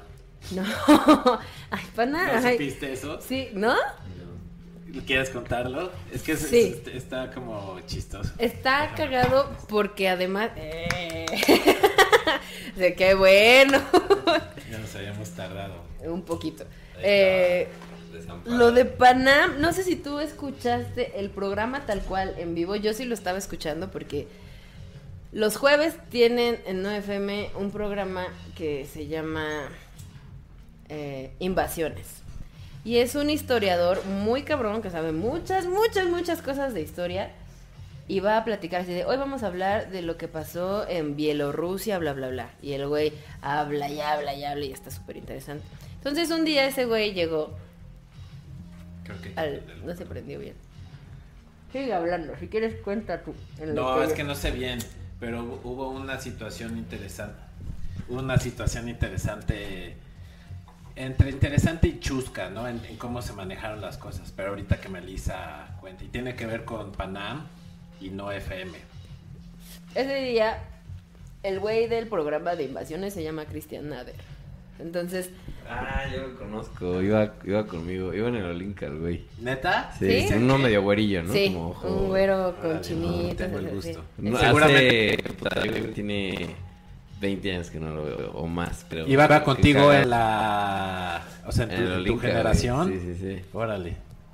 Bueno, pero X, está cagado. Bueno, No, no, está chido. Nader estaba en su programa y ese día justamente yo sí En lo 9FM, escuché, ajá, 9FM, ajá. porque yo soy muy fan de, de los programas de 9FM, independientemente de lo que haga yo ahí, Sí está gusta. muy cabrón lo que a mí me gusta mucho, son muchísimas mentes desarrollando un chingo de ideas diferentes y todas tienen un espacio para existir, para ser así como son. Libres. Exacto. Entonces, Nader estaba platicando que le estaba pasando mal esa semana porque tuvo que haber comprado alimento para unos perros que decidió adoptar porque con su corazón de pollo, bla, bla. Y entonces por eso no estaba tan chido. Y le dijo a Benjamín, que es el otro güey que está ahí en Invasiones. Pues güey, ni siquiera me he podido comprar zapatos porque ve, estos son los únicos que tengo y llevaba unos Panam que estaban jodidísimos, jodidísimos así de ya no tienen suela, le hizo así y se le veía la pata. Entonces fue así como que, ay, no mames. Y en ese momento Benjamín dijo, pues ahorita que ya tenemos algunos patrocinadores, Panam debería de darnos tenis, ¿no? Porque Panam ahorita está haciendo una campaña que se llama, ni siquiera me acuerdo cómo se llama, algo así como que México Unido, yo soy México, una cosa así Sí, algo así. en la que apoyaban el talento de México y lo podían apoyar, pues así como son ellos, mínimo con unos cuantos Panam para que ustedes fueran uniendo sus pasos junto con Panam, la chingada. Entonces se le ocurrió decir al aire, oigan, quien nos está escuchando, ¿por qué no empezamos a spamear la cuenta de Panam para decirles que nos pongan atención y que nos deberían de dar unos tenis y la chingada, bla, bla? Entonces, un chingo de gente sí Mira, empezó a decirle... Mira cómo tenemos al Cruz sin tenis. eso lo hicieron muy mal, o sea, sí estuvo como que, güey, fue una estrategia muy errónea. Claro. Pero fue errónea porque la gente no conocía el contexto previo a ese comentario. No fue un regálame cosas, sino fue un nosotros estamos teniendo contacto con nuevos patrocinadores. ¿Qué te parece si tu campaña se llama Uniendo Pasos? Que unas tus pasos con nosotros, que este año cumplimos tantos años, somos una estación de radio por internet, 100% hacemos esto y esto y esto. Ajá, güey. Pero no lo vieron así. Y entonces el community manager de Panam contestó una cosa súper grosera y súper pendeja ¿Quieres que onda. busque? Sí, está muy cabrón, o sea, sí, es digna de. Sí, citarla tal cual. ponemos. Ponemos. Pero sigan platicando. Y entonces se empieza a hacer trending. Y así de, ¿qué es esto? A ver, y a la pinche Pero gente se hace que le... trending por la respuesta Por los mamona. tweets que estaban chingue chingue de, oye, O Panam... sea, pero porque- eso fue lo que le echó la gasolina al fuego. Ajá, ¿no? exacto, porque el de Panam se le ocurre contestar algo así como nosotros apoyamos proyectos, no sé qué, no regalamos nuestros productos. Una cosa como muy, ay, pinche pedinche, güey. Lo trata trataron a Nader, tú que sí lo conoces, que ya sabes que mamoncito es. Ajá. No, Entonces- no, que, digo, te acuerdas, pero- niño, no, O sea, sí, no mamoncito de desagradable, sino es una persona justo que no necesita reconocimiento para hacer crecer su ego. Claro. No necesita ser influencer. Para nada necesita que Panam le regale unos putos tenis, güey. No mames, Esto los fue- Panam cuestan, ¿qué? 300 pesos. Claro. O sea, tampoco estábamos pidiendo unos Yeezy que cuestan 34 mil varos, Que güey. ni siquiera los consigues, ¿no? Ajá, güey, no mames. Entonces, pues este güey contesta eso y Espantosos. más gente que quería participar porque yo tengo una computadora y tengo un teclado, voy a enviar algo, empezó a decir, sí, qué asco, no mamen, ustedes nadie los conoce, qué chingados es no FM, y ni para eso tienen huevos de comprarse O sea, el unos público tenis, les bla". empezó ahora... Ajá, nos empezó a tirar mierda a nosotros y a apoyar a Panam. Pero también hubo el otro lado que decía, no mames, Panam, ¿tú qué? Estás de la verga, ya ni están bonitos tus tenis, Sí, fue, bla, bla, bla. fueron dos, bueno, más bien ya encontré el, el Twitter y esto fue lo que respondió. ¿Lo quieres leer tú? No, ¿Qué? Sí, mejor para que se vea. Pero digo, ya después como de... Dice, es mejor pensar que ayudaremos a mexicanos trabajadores a impulsar una marca que necesita fuerza para seguir vigente. No todo es gratuito, se necesita valor y reconocimiento. Panamá oficial. Sí, yo creo que... Y alguien de hecho lo, lo mencionó, no me acuerdo quién, o, no sé, alguien que lo tuiteó como, güey, el error fue de, las, de las dos partes, ¿no? Ni, ni tanto este chico supo, no sé si expresarse bien, o tal vez no lo hizo suficientemente bien para que pasara como, como una broma, tal vez, o como un chiste. Para que entendieran por qué Claro, pidió claro, eso. exacto. O sea, no es como, ay, salí de mi casa con mis tenis rotos, le voy a escribir a Panam que por favor me dé unos tenis Y nuevos. Panam lo, lo contestó mal, yo siento eso, ¿no? O sea, como que, güey, Pero ¿cómo, ¿cómo crees que debió de haber sido la, la respuesta? Híjole, es buena, o sea, hubiera sido como más lo platicamos o algo así, Ajá, ¿sabes? nos ponemos en Pues sí, contacto. güey. No, pues puede ser, güey, ¿no? O O sea, sea, fácil como, yo estoy, lo, lo vi, sí, güey. Lo checamos. Lo checamos, güey. o sea, yo lo vi como, hubiera sido un punto extra para Panam. Yo sé que se hubieran ganado muchos haters de, no mames, ¿por qué le regalas tenis a ese güey? Si se ve seguro no hace nada, ya lo viste, está bien mugroso, bla, porque hubo un chingo de comentarios así, güey. sí, sí vi. Pero hubiera sido más fácil para Panam decir, ¿quieren unos tenis? No mames, mándaselos y ya que los use, seguramente los va a presumir, Sí, va a decir, muchas gracias, claro, Panam, qué chingón, bla, bla, bla". sí, Y ya, o sea, ¿por. ¿por qué te varos quieres no ver desde, Mamón. desde tu escaloncito de yo soy mejor? No mames, qué oso que me pidas unos tenis gratis, güey, no, jamás, ¿no? Es como... Sí. sí, Entonces, y ahí la verdad es que para la semana que pasó eso, tanto al Nader se le olvidó, como también a no, no era como que no FM después haya dicho, hay que escribirle No, un mail no, a Panam para decirle que nos perdone, que todo está bien, mames, que o sea, no, güey, fue como, güey, fue un comentario así como al aire y así como se fue al aire se va a desaparecer pronto, Claro. no es algo que necesitemos en nuestras vidas. O sea, ni, ni No FM perdió seguidores, ni Panam perdió gente que compra, ¿sabes? Clientes. Pues quién sabe, o sea, hubo un chingo de gente que decía, ay, no mames, ahora nada más por eso les voy a comprar, porque esos pinches güeyes, esos pinches güeyes, qué hueva, pinches influencers, todo lo quieren gratis, bla. es como que, güey, no, no tienes ni idea de qué estás hablando, este güey no es influencer, no quiere cosas gratis, ojalá sacara de eso su sustento día a día, Sí, pero... o sea, la verdad es, como dices, estuvo mal, o sea, cómo lo, lo planteó, sea, fue un chicle y pega, pues igual ya aprendió y ya lo va a volver a hacer, o sea, también se- Pero no iba con mala cagándola-. Cagándola se aprende, pero pues, definitivamente no era nada importante, ¿no? O sea, no, ni, o sea, yo creo que le salió más caro a Panam que a... no, Ojalá.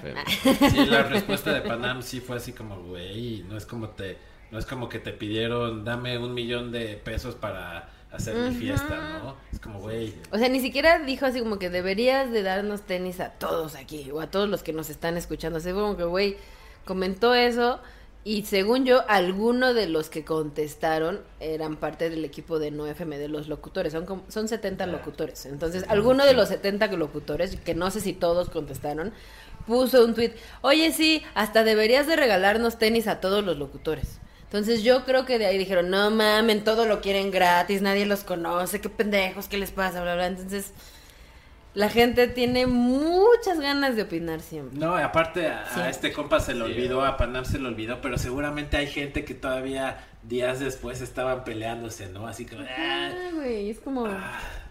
Y a lo que íbamos, si pones atención a todo el hate que te tira nada más por tener oportunidad de tirar hate, ¿ganas algo? no, no. Nada más te Solo desgastas, güey. gastritis, ¿no? Y, y estrés. y, ay, no le caí bien a ese güey. Y aparte eso, o sea, qué oso preocuparte porque no le caíste bien a un pinche desconocido. O sea, no es como que si no te conozco eres pinche, pero güey, la primera vez que interactuamos fue porque tú crees que lo que tú piensas es más importante y más valioso que lo que yo acabo de decir. Claro. Y solo por eso te acercaste a mí, pa- aparte para tirarme mierda. Puta. ¿Y tú tienes interacción con los fans? Sí, güey, yo soy muy fan de eso porque cuando me escriben cosas, obviamente cuando me escriben cosas buenas, o sea, no es que nada más los pele cuando me echan flores y así, pero cuando se acerca un renefán a decirme, ay, no mames, estás de la verga, güey, vete a la escuela otra vez, te, tra- te trabaste en una palabra, ni siquiera sabes hablar, bla, bla, es como... A ver, ¿qué que le ¿Pero sí le contestara yo? No, a esas personas, ¿qué les puedo contestar? Claro, güey. ¿qué le que me sirva a mí y aparte yo sé y eso me lo enseñó los Simpson en uno de sus capítulos de Halloween cuando sale Polanca y canta no con Lisa, ajá, la de Creo que no lo vean, no no es nuevo, es súper viejo. Cuando los los anuncios, los espectaculares se hacen gigantes y entonces cobran vida y Ah. empiezan a destruir la tierra. Sí, sí, Bueno, Springfield. Ah, Y bueno. entonces Lisa hace una Es canción. la primera vez que hablábamos en el, perdón que te interrumpa, en el podcast de los Simpsons. ¡Ay, qué! No, no lo había pensado, güey. Y yo soy bien fan, güey. Sí, yo también, yo también. Sí, Digo, can- ya ahorita ya están culerillos. Sí, Sí, están culeritos, pero. Pero los, bueno. yo soy muy fan de, de la temporada 1 a la la 10, 12. 11. De Ajá. 11 y 12 ya se me hacen los nuevos que ya no les entré tan de fondo Cuando y le no les cambian entiendo. de voz a, a Homero. Bart y o, a, a- ajá, o a Marge que ya habla así. Sí, y es como sí. ay, Marge, cállate. Sí, ya, en ese momento ya vale. Es que es la edad, ¿no? Sí. Entonces, ese capítulo de Los Simpson es cuando Lisa y Polanca hacen esta canción que dice, no vean a los Ah, monstruos. sí, y el consejo es, güey, sí están destruyendo la ciudad, pero no, le, no los peles, no les pongan atención porque cuando les dejas de poner atención pierden su poder y entonces empiezan a ser débiles y se caen y desaparecen. Entonces, just don't look. No los vean, güey. Sí están ahí, sí están chingando, pero están chingando nada más para que les pongas atención. Ya que les pusiste atención, ¿qué ganas? ¿Y sabes ¿Qué ganan? Escuché a un comediante decir que, que cuando pasa eso del odio es muchas veces es porque te admiran. No, no, envidia, no. Deja eso, al contrario, es como que cier- sienten cierta admiración hacia ti que lo transmiten. Es muy extraño lo que estoy diciendo, pero tiene sentido. O sea, como que lo transmiten a través de odio, ¿no? Como Sí. que se quieren acercar a ti, pero tal vez les da pena, como, oye, Melissa, me, me, me gusta cómo conduce, lo que sea. Pero lo hacen a través del hate. Y, no- y tiene cabrón. sentido, ¿no? O sea, Yo vas a decir algo. te interrumpí ahorita porque yo lo estaba, lo pensé porque justo es eso, güey. Es un güey o una vieja que igual y ese también fue siempre su sueño en la vida. Y siempre pensó, güey, no mames, a mí me gustaría hacer eso, ¿verdad? Pero solo no se atrevió o Como no los tuvo la críticos de cine o de oportunidad, música. Y entonces como a mí no me salió y me veo medio reflejada en lo que tú haces y tengo mucha pinche Claro. coraje, pues no puedo hacer nada más que tirarte mierda porque yo no pude hacer eso. ¿Y tú por qué? ¿Por qué tú sí puedes y yo no? Si yo sé lo mismo que tú. Yo sé más de música que tú. No mames, tú te, sé tú te equivocaste en esto. Yo pudiera haberlo dicho mejor. Pero ¿qué crees? No estás aquí. No lo dijiste tú. Claro. O sea, Es que esa canción de Black Sabbath no venía en ese disco en vivo, venía en, en el disco en vivo en Los Ángeles en el 64. Así Ahí lo que, puedes decir es, oye, sí es cierto, qué chingón que fulanito nos está escuchando y está poniendo atención porque me hizo darme cuenta que yo la cagué, pero ahorita ya nos dijo que el dato correcto es este. Muchas gracias, fulanito, qué bueno que estás aquí, Claro. qué bueno que estás aquí con nosotros, eres parte de este pedo. Sí, eso pasa mucho. O sea, los críticos de cine y de, y de música, muchos, se me hace que son o, o, o güeyes que, que, o personas que no pudieron tal vez escribir una buena película, ¿no? O, escribir, o ni siquiera tocar un instrumento, ¿no? Y su, y su, la forma en que sacan esa energía es de forma negativa, como frustración, ¿no? El güey este... Frustración mil. ¿Cómo se llamaba el escritor? No escritor, crítico de cine, Robert no sé qué, uno que le dio cáncer en la cara y termina. Sí, una así de los top gringos escribió un script de una película y todo el mundo es como, ah, ya entendemos por qué eres crítico. Su script era así lo peor, güey. Y eso pasa mucho, ¿no? Como esta es fácil criticar. Sí, es muy, muy fácil. Yo antes también me veía más de ese lado, de los haters, de, ah, qué pendejo, le voy a recordar que se, que se, que se equivocó en esto, le voy a hacer la vida difícil porque, ah, pero es como, güey, ok, sí, pero ¿y luego? Pero tal vez es algo que ese güey o esa, o esa persona está reflejando que igual es como, ah, güey, tal vez porque a mí me gustaría hacer lo que... Ujú, exacto, entonces, por eso digo que haters, sí, súper sí tengo, salieron a la luz cuando apenas entré, güey. Sí, por lo que decías. Muy cabrón. anterior. Y antes sí, como que me sacaba un chingo de onda y hasta así, me, no que ma- me bajoneara, pero así como que, güey, no mames, no lo hice bien, no, qué de la verga. Por un comentario malo que me llegó. Pero sí contra pasado, o sea- 20 comentarios de, güey, no mames, está bien cabrón esto, me gusta mucho tu voz, te ríes bien cagado, güey. Estuvo bien interesante este comentario. Esto que dijiste me hizo pensar ahora, pero yo decidí en ese momento ponerle más atención al güey que me tiró mierda que a las 20 personas que dijeron, no mames, güey, está bien chido. Hasta mucho, bueno, no mucho, pero tiempo después me quedé pensando, pues sí, tú también decides a qué ponerle atención aquí, ¿no? Claro. Entonces, si te van a llegar haters, te van a llegar, pero también tú sabes Sí, no le vas a caer bien a todos. Y está bien no caerle bien a todos. Y eso es algo Está que nos bien, cuesta güey, no tendrías por qué caerle bien a ¿no? todo el mundo. Como que luego vamos por la vida intentando, sobre todo cuando uno es más inmaduro, ¿no? Como intentando caerle bien a todos, pero pues no, está chido no caerle bien a todos, ¿no? Se vale, no todos te caen bien, Exacto, ¿no? justo. Es lo mismo. ¿Vas a decir algo? Eh, no, eh, yo, yo la verdad creo que sí hay que de pronto como como que encarar a dos, tres pendejillos que ponen cosas que, o sea, Pero hay a que lo mejor- saber hacerlo, ¿no? O sea, hay cosas que no, o sea, no tiene como, o sea, no hay por qué engancharse con ese tipo de comentarios, pero hay otros comentarios que dices, güey, o sea, como hacerles ver a él, como te lo digo Juana, para que escuches Chana, o sea, como que se dé la cu- cuenta a la gente que, pues, que lo que está diciendo es una pendejada y que no, o sea, porque mucha gente se engancha, o sea, dice, a huevo, un güey ya le está refutando que porque se equivocó en una palabra, sí, a la verga, es, no debería ser locutora se equivoca o porque se traba o lo que sea. Claro, claro. Entonces también ahí es como ves que mucha gente se engancha y que empieza a generar como un tema que no debería ser ahí es cuando yo creo que sí sería, o sea, sí es importante como llegar y decir, a ver, las cosas son así, así, así, o sea, de una manera respetuosa, o sea, como un diálogo, pero sí, o sea, tampoco dejar que sigan pendejos, o sea, como que te difamen o ese tipo de cosas que no son. ¿sí? No está tan chido. Ajá, o que hagan, o que demeriten tu trabajo. El trabajo que estás haciendo tiene algo bueno, porque por alguna razón terminaste ahí. O sea, si yo hubiera sido la prima del güey, del jefe, bla, entiendo que estén enojados porque seguramente hay alguien más allá afuera que sí está estudiado, que sí es su pasión esto y tú conseguiste ese lugar nada más porque eres la prima de fulano. Pero, Pero aún este así, equipo, ¿no?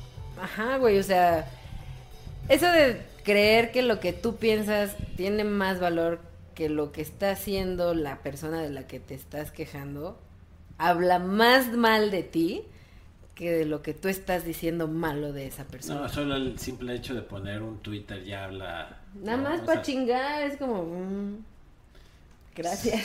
Espera, oye, me voy a acercar porque voy a conectar mi celular. No, dale. Oye, eh, ya son las 9.20 y se- sabemos que te tienes que ir a Play. Deja, veo si consigue forma rápida de llegar y todavía me puedo quedar otros Como 10 tú te minutos. sientas. Para Sí, que... es que se está poniendo bueno. ¿Quieres que conecte si quieres el celular? Lo conecto. Sí, pero tienes de Android. escuchamos una Porque ustedes solo usan iPhone. Chicos del iPhone. Hacer el, el esfuerzo para seguir platicando con nosotros. Estaría chido que nos dijeras más o menos como qué, qué música escuchas. Todo lo que suene a escenario para poderte clavar en la música, así como para siempre estar así. No solo psicodelia, guitarrazos sí me gustan. Yo siempre quise ser baterista. Entonces, lo que sea que tenga buena batería, que tú digas, no mames, ¿cómo le hacen? Ah", Me llama, siempre, siempre, siempre. Pero no tiene que ser siempre rock en español.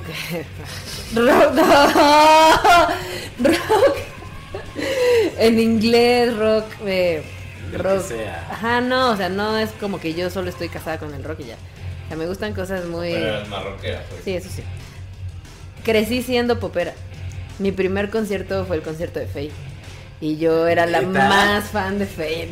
Tenía ocho años. Pero también mi banda favorita de morra eran las Spice Girls. O sea, yo era pop, pop, pop, sí o sí. Hasta que mi hermano, el mayor, que me lleva nueve años, me dijo así como que ven, vamos a sentarnos a hablar de música. O sea, no me dijo tal cual, así, pero me dijo, mira, escucha esto porque... Escúchate este disco de Su Led Zeppelin. Su banda favorita, cuando él iba en CCH, yo tenía, si él tenía edad de ir al CCH, que eran como 16 años, yo tenía como 8. Si se apache. Y era, ¿eu? Y era, su banda favorita era, ese Apache, ya entendí. era Nirvana. Entonces, yo a esa edad, no es que me supiera tal cual, pero ya conocía y reconocía las canciones de Nirvana. Y decía, ay, güey, esto me gusta. Y fue cuando yo dije, como que no mames, desde ahí como que ya me llamó todo el rock. Y mi papá, obviamente, cuando a veces íbamos a la casa, ponía cosas de Led Zeppelin o cosas muy de su rock de él, así como que, ay, mira, estoy escuchando esto de rock. Le encantaba poner Riders on the Storm y así como que, ay, papá, eso suena Eso muy está muy ay, a ver". dark, ¿no? Ajá, pero, pero era como que, qué chingón. Entonces, por eso digo que ese es como que más lo que me vibra, pero no le hago el feo a otras cosas. El reggaetón sí, de plano, no es por querer decir, ay, qué asco el reggaetón, bla, pero no siento que a mí, a mí, no me aporta mucho. Pero, claro. Ni musicalmente, y de yo soy más de ponerle atención después de fijarme en la música, así de a ver qué me hace mover el coco. Las letras, las letras de las canciones a mí se me hacen decir, ah, no mames, ¿cómo tuvo esa idea? Entonces, el reggaetón no es como que yo haya escuchado una letra que yo diga, wow. Pero por otro lado hay, hay, no me acuerdo con quién lo platicamos, que vino al podcast y dijo como, pues es que yo he hablado con mis amigas y el reggaetón, o sea, mis amigas me cuentan que el reggaetón nos, como que nos da permiso, no sé si ponerlo como nos da permiso, pero como que como mujer nos, nos permite ser más sexuales. Me explico como cierto empoderamiento sexual. Esto, esto como y lo he escuchado también, o sea, lo he leído de mujeres que escriben y así como es que el reggaetón pues, como que nos da cierto ciertas libertades, ¿no? Como de poder perrear y eso, ¿no? Pues, sí, no, no- Yo para esto nací. Pero, Hay una canción que hace. pero eso también es viéndolo mucho desde el cerebro heteropatriarcal con el que crecimos todos y todas, ¿no? Entonces como que qué bueno que antes no podíamos hacer esto porque ahora con el reggaetón ya Claro. podemos bailar y ya podemos ir hasta el suelo. Es como que, cuando debería de ser en todos géneros. Ajá, güey, exacto. Entonces, yo por eso, y además no soy para nada de bailar, o sea, me encantaba bailar coreografías pop cuando era morra, pero nunca aprendí a bailar ni cumbia ni salsa y son de esas que da la vuelta al revés, ¿verdad? Entonces tampoco es como que me diga, ay, prende algo en mi. Por eso digo que así, no es por mamón así de güey, y no es por ser fresa de, ay, qué asco el reggaetón, ¿verdad? Pero no, No te causa no me calienta nada. Entonces es como, está bien que exista, que mucha gente lo disfrute, que chingón, pero yo no es como que diga, ay, qué bueno que ya existe. Sí, claro. Oye, y cambiando de tema, cuando estabas en Alfa, ¿también entrevistabas gente? Sí, y ahí estaba más padre y era más divertido porque... ¿En comparación a qué? ¡Ah, me hablan! Ya voy. Bueno, vamos a hacer otra, otra pausa. Otra La pausa. musical. Otra pa- ¿Qué vas a compartir ahora? Iba a poner King Cruel. Sí. ¿Te gusta? Sí, es chido. Está chido, ¿no? A ese güey sí me gustaría verlo. ¿Con banda o nada más él? No, con banda, ¿Con banda? Sí, nunca ha venido, ¿va? Creo que sí. ¿Sí vino? Creo que sí. Bueno, no sé. Igual si alguien les podría corregir. Güey, la otra vez estaba pensando en que, güey, así estaría bien verga. Esto, como que en, en- en Toronto lo pensaba mucho. Cuando iban amigos a tocar. Y era como, chale, güey, no sabes dónde me pueda quedar o así. Como decía, güey, si fuera millonario estaría verguísima. Tener una casa donde todas las bandas de tus amigos que pasen se queden ahí, ¿no? Y luego eso dije, eso me hizo pensar como, güey, si fuera ya aquí en México, si fuera millonario, güey, estaría verguísima poder traer las bandas que tú quieras, sabiendo que igual le pierdes, güey. Pero que no, o sea, traer bandas chingonas, ¿no? Sin tener tanto Tanto pedo por la lana. tanto pedo. Y por la la neta no se necesita tanto dinero, o sea, no necesitas ser un, un gran multi... Digo, a lo mejor si quieres traer a The Cure a tu casa, pues sí, ¿no? Pero... o sea, pero si quieres traer una banda, pues, un, un under normalilla... Sí, sí, o sea, por ejemplo, Torche, güey, los trae, o sea, güey, Tocan en el Foro Alicia, güey, Que no. tampoco fue como el... O sea, el gran venue, el gran gasto, la gran inversión, ¿sí? O sea, no, no, no, no. O sea, no los traes a la Azteca o no tienes que hacer una producción de no sé cuántos millones para traerlos. Claro. No, y la y la y Pero los- más bien eso, o sea, si, si yo creo que si tú, o sea, si te interesa o te interesara traer bandas, pues lo Sí, sí, es como muy factible. Estaría luego chido invitar a, ¿sabes a quién? A Panque. Y lo hemos platicado, a Panque de... O bueno, el equipo que organiza el Off Limits. Y que hace el... el- que son puercos, ¿no? Estaría chido invitarlos. Sí, Pero bueno, ya. a lo más. Algo de mal. estábamos diciendo. Algo De Alfa y las entrevistas. No. ¿Qué te gustaban más? Y yo te preguntaba, comparándolos o comparándolas con qué otras entrevistas que has hecho en otros lugares. Es que las de Alfa, como otra vez, no tenían nada que ver con la programación de lo que sonaba en Alfa. El, al igual que las canciones, yo escogía a quién iba a entrevistar. Entonces era una, un trabajo meramente personal de, ok, tengo que buscar cómo contactar a tal, por ejemplo, entrevisté a Soko, que es esta artista francesa, una cantante que en algún momento salió un, un video en Facebook como de tendencia en donde todos se estaban viendo y se empezaban a besar entre ellos. Y era como que todos, todos podemos compartir el amor, la chingada, bla. Y lo musicalizaron con una canción de Soco. Entonces a mí Soco me gustaba un chingo, un chingo desde antes y dije, si esta vieja se está volviendo famosa por eso, le voy a escribir y le voy a decir, hola, oye, fíjate que yo te conozco desde tal año y ahorita tengo un programa en esta estación que tiene un chingo de escuchas y bla, bla, bla, y me gustaría entrevistarte para saber, bla, bla, bla. Entonces yo hacía el contacto directo con la banda y dependiendo de cómo leían el mail, si les parecía o no, es si me contestaban, oye, sí, está chido, o si no, y porque también ahí en ese entonces todavía estaba trabajando en Ocesa, había veces que los las bandas que iban a venir a la ciudad, obviamente tenían que hacer una un tour de promoción. Entonces, a veces entrevistaban eh, por teléfono algunos de programas de radio de aquí o algunos de blogs de aquí, bla. Y entonces a mí me apartaban un espacio por si quería entrevistar Por ejemplo, entrevisté al güey de Wow. Cogida Cambria. Entonces, ajá. gracias, y a mí nos gustaba ¿Sí? esa banda, Qué chido, y Yo los estuvo bien buena esa entrevista. Claudio se llama. Ajá, ajá. Yo los vi cuando vinieron a Lunaria también. Sí, yo estaba ahí. Entonces yo en la vida me imaginaba que me iba a tocar entrevistar a Cogida Cambria para ¿Sí que los- sonara sí en, en Alfa, sí. Ah, bueno, Era como, güey, ¿por qué iban a buscaste. venir? No, eh, como iban a venir a tocar aquí en algo, como es una banda difícil de entender, no entiendo por qué lo consideran Ah, por así. el estilo de música. No Yo creo sabían. yo creo que es una banda que tiene como guitarrazos, pero es muy digerible, es como fácil. Claro. Yo sí los conocía y decía, a huevo, qué chido. Y supongo que ellos, como no sabían qué publicaciones o qué medios, y decían, ah, sí conozco a Cogida y sí me interesa, pues no se acercaban directamente. Entonces yo creo que les sobraban espacios para la hoja de quién está, quién aceptó la entrevista. Y a mí me decían, güey, ¿no los quieres entrevistar? Ya, pues güey, ahorita todo el día van a estar haciendo entrevistas, entonces da igual que les demos tu número y tu nombre al número de la vieja de al lado. Entonces yo decía, pues sí, güey, a mí eso me sirve para contenido del programa y es contenido No, y experiencia. único ¿no? y diferente que no van a escuchar en otro lado. Entonces, como, ¿por qué no habría de hacerlo? Porque no conozco tanto la banda, porque no soy fan. Pues eso ya es lección mía porque es trabajo de, güey, pues ahorita te Pero pones a hacer tu... conocías, ¿no? Sí, ahorita te pones a hacer tu investigación bien, güey, para que les preguntes cosas chingonas y no nada más. ¿Cómo se sienten de estar en México? ¿Qué, qué, qué va a esperar la gente de sus conciertos? no Imagínate que, güey, ojalá, ojalá y alguien algún día conteste, no, pues yo creo que yo espero de México que esté bien chafa el concierto. Pues, qué pregunta más pendeja. Exacto, entonces hay que saber exactamente por comida dónde... favorita mexicana. Así, a mí me desespera un chingo que cuando Oye, ¿de dónde viene el nombre de tu banda? ¿En qué No, te yo inspiraste? creo- Yo creo, que el nombre de la banda, digo, está chido que sí lo puedes este, investigar en otro lado, pero también a veces... Hay preguntas que son esas. o Claro, sea, no, hay- yo no lo veo, por ejemplo, que es que vino Magdalena Tres Vidas, no sé si las conocen.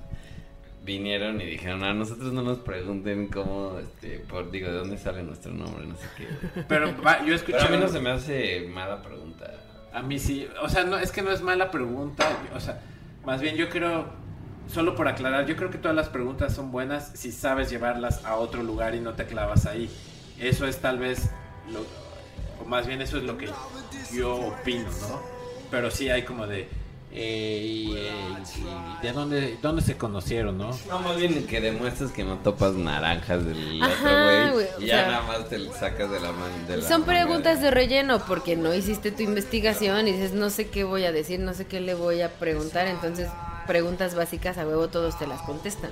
Claro. Pero también el entrevistado ha de pensar, no mames, para eso me hiciste hacer una llamada ahorita. Estos cinco minutos los pude haber ocupado en otra cosa. Me, hubiera pudo- me pude haber dormido, no sé, algo así.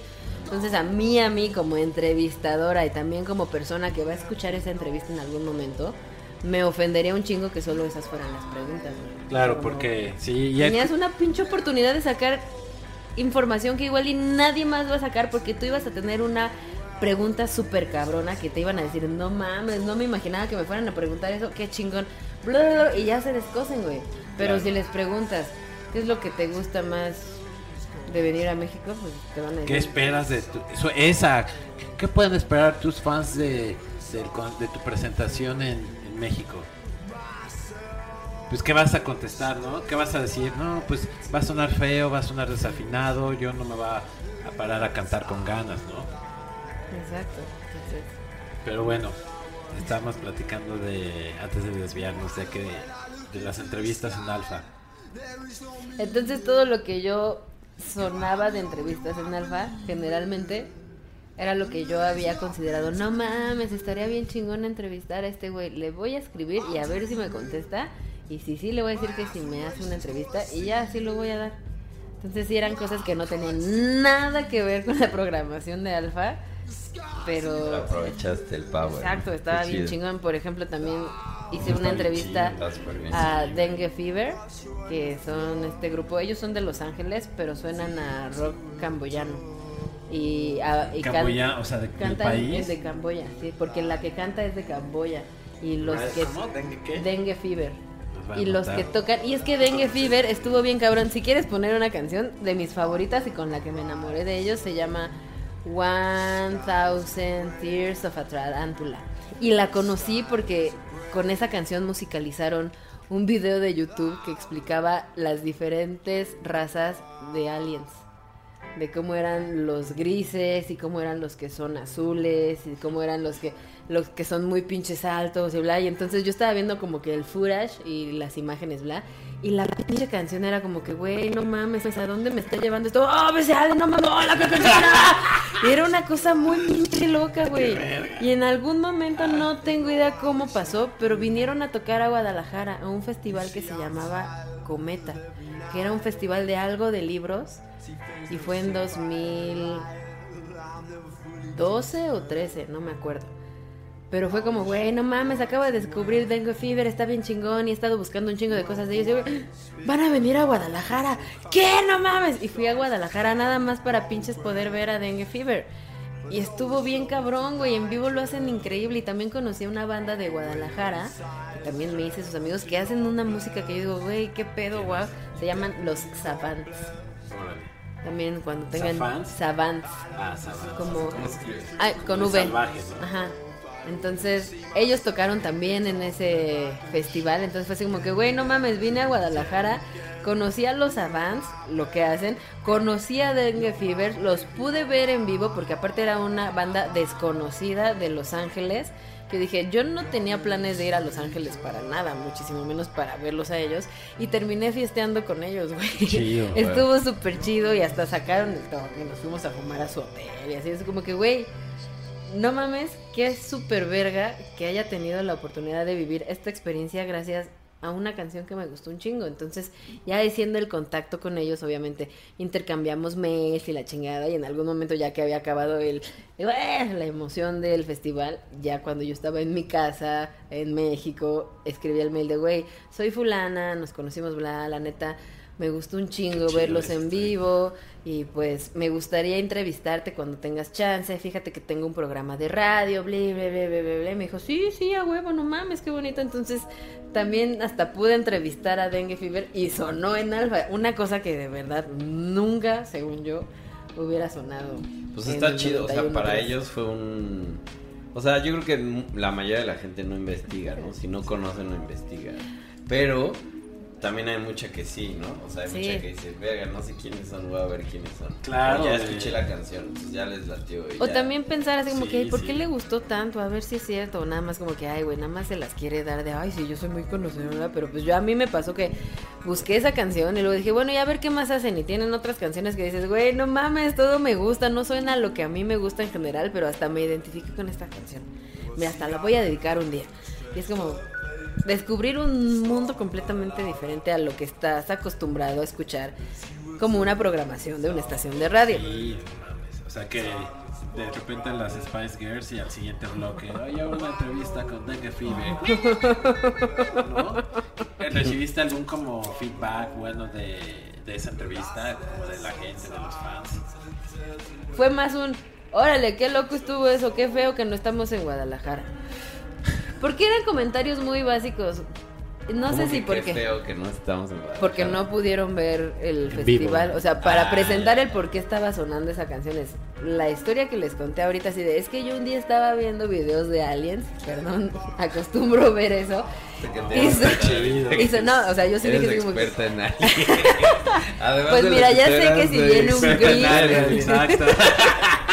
En inteligencia fuera de. Te hubiera dicho eso cuando me dijiste, ¿cómo te presento? ¿Qué pongo que haces? Yo, experta en aliens. Sí, porque nos gustan temas, nos gustan como temas más, sí, más espaciales, ¿no? Por decirlo de alguna forma. Está chido. ¿Has tenido algún encuentro cercano? Tercer tipo. No, así con aliens y así, no. Eso ¿Te sí, gustaría? No sé qué haría, güey. Sería como que. Una vez en la casa de mis papás. Espérame, espérame. ¡Ah! Bueno, no, vas, vas, dime. ¿Qué? Vas, vas, vas. No, solo fue una experiencia como que oh, sí pasó, solo lo imagino que no tiene que ver con aliens. En casa, salí por tortilla, no, no es cierto. Dejé la puerta abierta. No, no, no. Yo estaba solita, no había. está, bien, está bien chingón que te hubiera Por cierto, si lo ven, es un Se llama- coli. No, estaba yo sola en mi casa y estaba esperando a que llegara o mi hermano o mis papás. Y escuché claramente como arrastraron, la, yo estaba en la parte de arriba, ¿no? Arrastraron una de las sillas del comedor. Y yo dije, ah, ya, ya. Y dijeron, Melissa, ya llegué. Pero yo dije, esa no es la voz de mi mamá, no es la voz de mi papá. ¿Y era A voz ver. de hombre o mujer? Era voz de hombre. Yo pensé que era mi hermano el de en medio, porque mi hermano el de en medio es de esas personas que disfruta muchísimo espantar a la gente. Pero de esos que no, im- no importa. No importa que se tenga que esconder tres minutos y no hace ruido ni nada para que alguien diga, huevo, no hay nadie y me pongo como de repente. ¡ah! De esos es mi hermano. De que se pone Eh. ¿Tú haces Yo a mi eso? hermano sí la chingaba, pero sea, no. Es que es bien Ya es demasiado trabajo. ¿no? Es muy castroso, o sea, que te lo hagan, qué hueva. Entonces, como según yo sonó una silla Sí, y no era ni mi mamá ni mi papá por la voz, yo dije, seguramente es el cabrón de Iván y se escondió para que cuando yo baje a decir, hermano, estás aquí. Y ya me estuvo a toda cómoda de que no, no hay nadie, solo lo imaginé, me espante. Y bajé a ver si mi hermano estás aquí y no había nadie, güey. Fue así como que, verga, güey. No, estaba muy culero que me haya imaginado todo esto con esos efectos sonoros específicos de jalaron la silla, güey.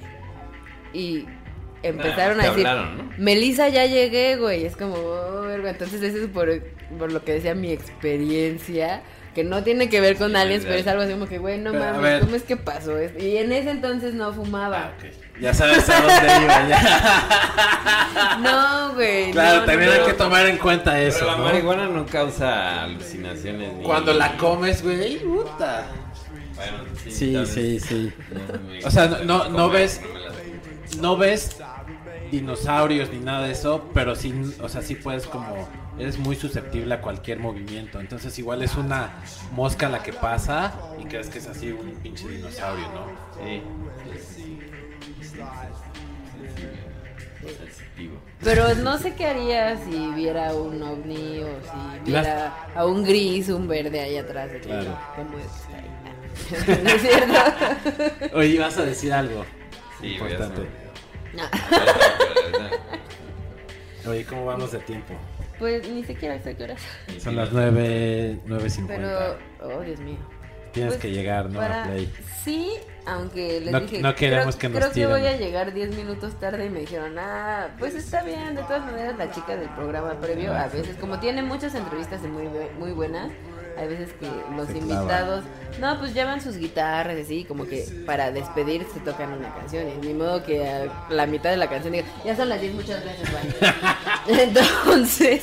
Pues, Oye, ap- apúrale, sí tenemos apúrale. ese medio colchón de pues si se tardan pues entramos tarde y como no hay programa previo que diga programa después pues nos podemos comer esos minutos del programa después Oye, Oye, bueno, ya, ya me acordé, ya me acordé. O sea, entonces sí, entonces sí, definitivamente crees en la teoría de los aliens y los aliens como los presentan o como se presentan. ¿no? o sea, te refieres como el uno es, arquetipo. Uno es, crecen que hay vida. sí no mames sería inteligente, súper ¿no? No, ególatra claro. pensar que somos los únicos que tenemos Sí. Bueno, en pero puede este ser que no. Puede ser increíble que seas de la universo. corriente No. conservadora y de que no, aquí. No, o de, o de la corriente Aparte, que dice que somos sí una fuera así. simulación. Ah, eso sí también me gusta pensar más en eso. Na- Como que, güey, ¿sabes esa nada, de esto es teoría, real, güey? güey. ¿Por qué no hemos despertado, bla? Sí, como la película esta. Más bien como los... El Truman Show. No, no, no, no, no, no. Sino simulación de computadora, como Sims. ¿Has, vi- has visto ese programa o ese juego de Sims donde Sí, haces... sí. se- la teoría es algo así. Obviamente no, no soy un experto, pero... Esa no la creo, pero. La forma en que yo lo podría explicar, eh, como yo lo entiendo, es que es eso, que somos como unos Sims. Entonces hay algo que nos controla, ¿no? Pero no se sabe Sí. qué es.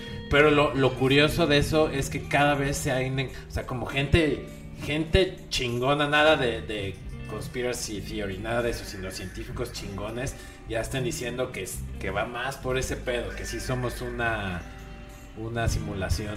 O sea, y, y obviamente, pues yo te lo explico así como lo sé, así naquito, ¿no? Pero los expertos te, así te ponen matemáticas, física cuántica y cosas que no tengo ni idea. Pero va más por ahí, O sea, tú sí crees que sea una simulación. Pues hay veces que sí lo creo, pero hay veces que también digo, no mames, el universo pues es... No, a ver, es que está claro que somos una raza que está que es 100% manipulable y que no está, o sea, que, que la mayoría de las personas tienen un, o sea, no no pueden o no tienen una crítica a las cosas y se tragan las cosas que le aparecen como son. Entonces, gracias a eso somos una raza muy manipulable, ¿no? Entonces, al ser manipulables, yo creo que viene de ahí como, digo, no tengo ni idea de qué pedo con esa teoría, pero yo creo que viene por ahí, ¿no? Que pues, somos una raza manipulable al 100% y está claro y es como vivimos el día a día, pero de eso a que sea como los Sims, El papá de. Ay, perdón. No, no, dale, dale. El dale. papá Es buen de punto. Mark Oliver Everett, el que canta Nils, Ajá, Nils es científico. Era, era un científico eh, que justo estaba eh, muy clavado en la teoría de las dimensiones Alternas. alternas. Y ese güey estaba haciendo como que un trabajo específico en eso y después se murió en los brazos de Mark. Que eso lo cuenta ese güey en su libro. Sí, el libro está bien chido. Bien, cabrón. Y Y ese... un, perdón que te interrumpa, hay un documental de la BBC de ese güey, de, ¿De Mark? Everett, pero hablando de su papá, que era un científico. Eso no lo sabía. Sí, sí. Lo voy a llegar a buscar. Qué emoción. Eh, por esa historia, lo de su papá y lo de cómo vivió toda su vida, porque después se le. Se suicidó su hermana en el baño de su casa y después descubrieron que su mamá tenía cáncer y su mamá también se murió. Entonces se quedó sin nadie en la vida y dijo, güey, está bien culero, tengo que hacer algo para salir adelante y, y que valga la pena yo también Claro. seguir vivo. Y entonces yo pienso mucho en eso que... Pero su papá decía de, de cosas de. pues que seguramente alternas, en las dimensiones alternas se bebía algo muchísimo más diferente y mejor que lo que estamos aquí programados y acostumbrados a estar viviendo. Y me hicieron recordar un chingo cuando le hice la entrevista a Soko, esta chica francesa, me recomendó esta película que se llama Fantastic Planet. Que no sé si la han sí, visto. Y entonces ¿No en tú, Fantastic? Planet Es un clásico, hay un chingo, es animada y está bien chingona. Y es una como historia de... Está no son aliens tal, sí tal cual. ¿o sí? Pues eh, Bueno, igual y sí le- me suena, ¿eh? es de los setentas, güey. Sí, sí, creo que sí, ya sé cuál. Son unos güeyes azules, Ajá, altos. que son como gigantes. Sí, Ajá. sí. Y ellos están sí, jugando. Sí, con ver, güey. humanitos. Ajá, Entonces, Somos sus Sí, mascotas. exacto. ajá, eso. Entonces yo digo que La a huevo sí. hay seres más cabrones que los humanos. No sé si los vayamos a conocer, ojalá que sí. No tengo idea yo cómo reaccionaría. Supongo que sería muy... ¡Ah! Aunque me la paso diciendo siempre, "Ay, ya que vengan por mí las aliens, por favor". Sí, pues, o sea, está claro que somos una raza muy pendeja. ¿no?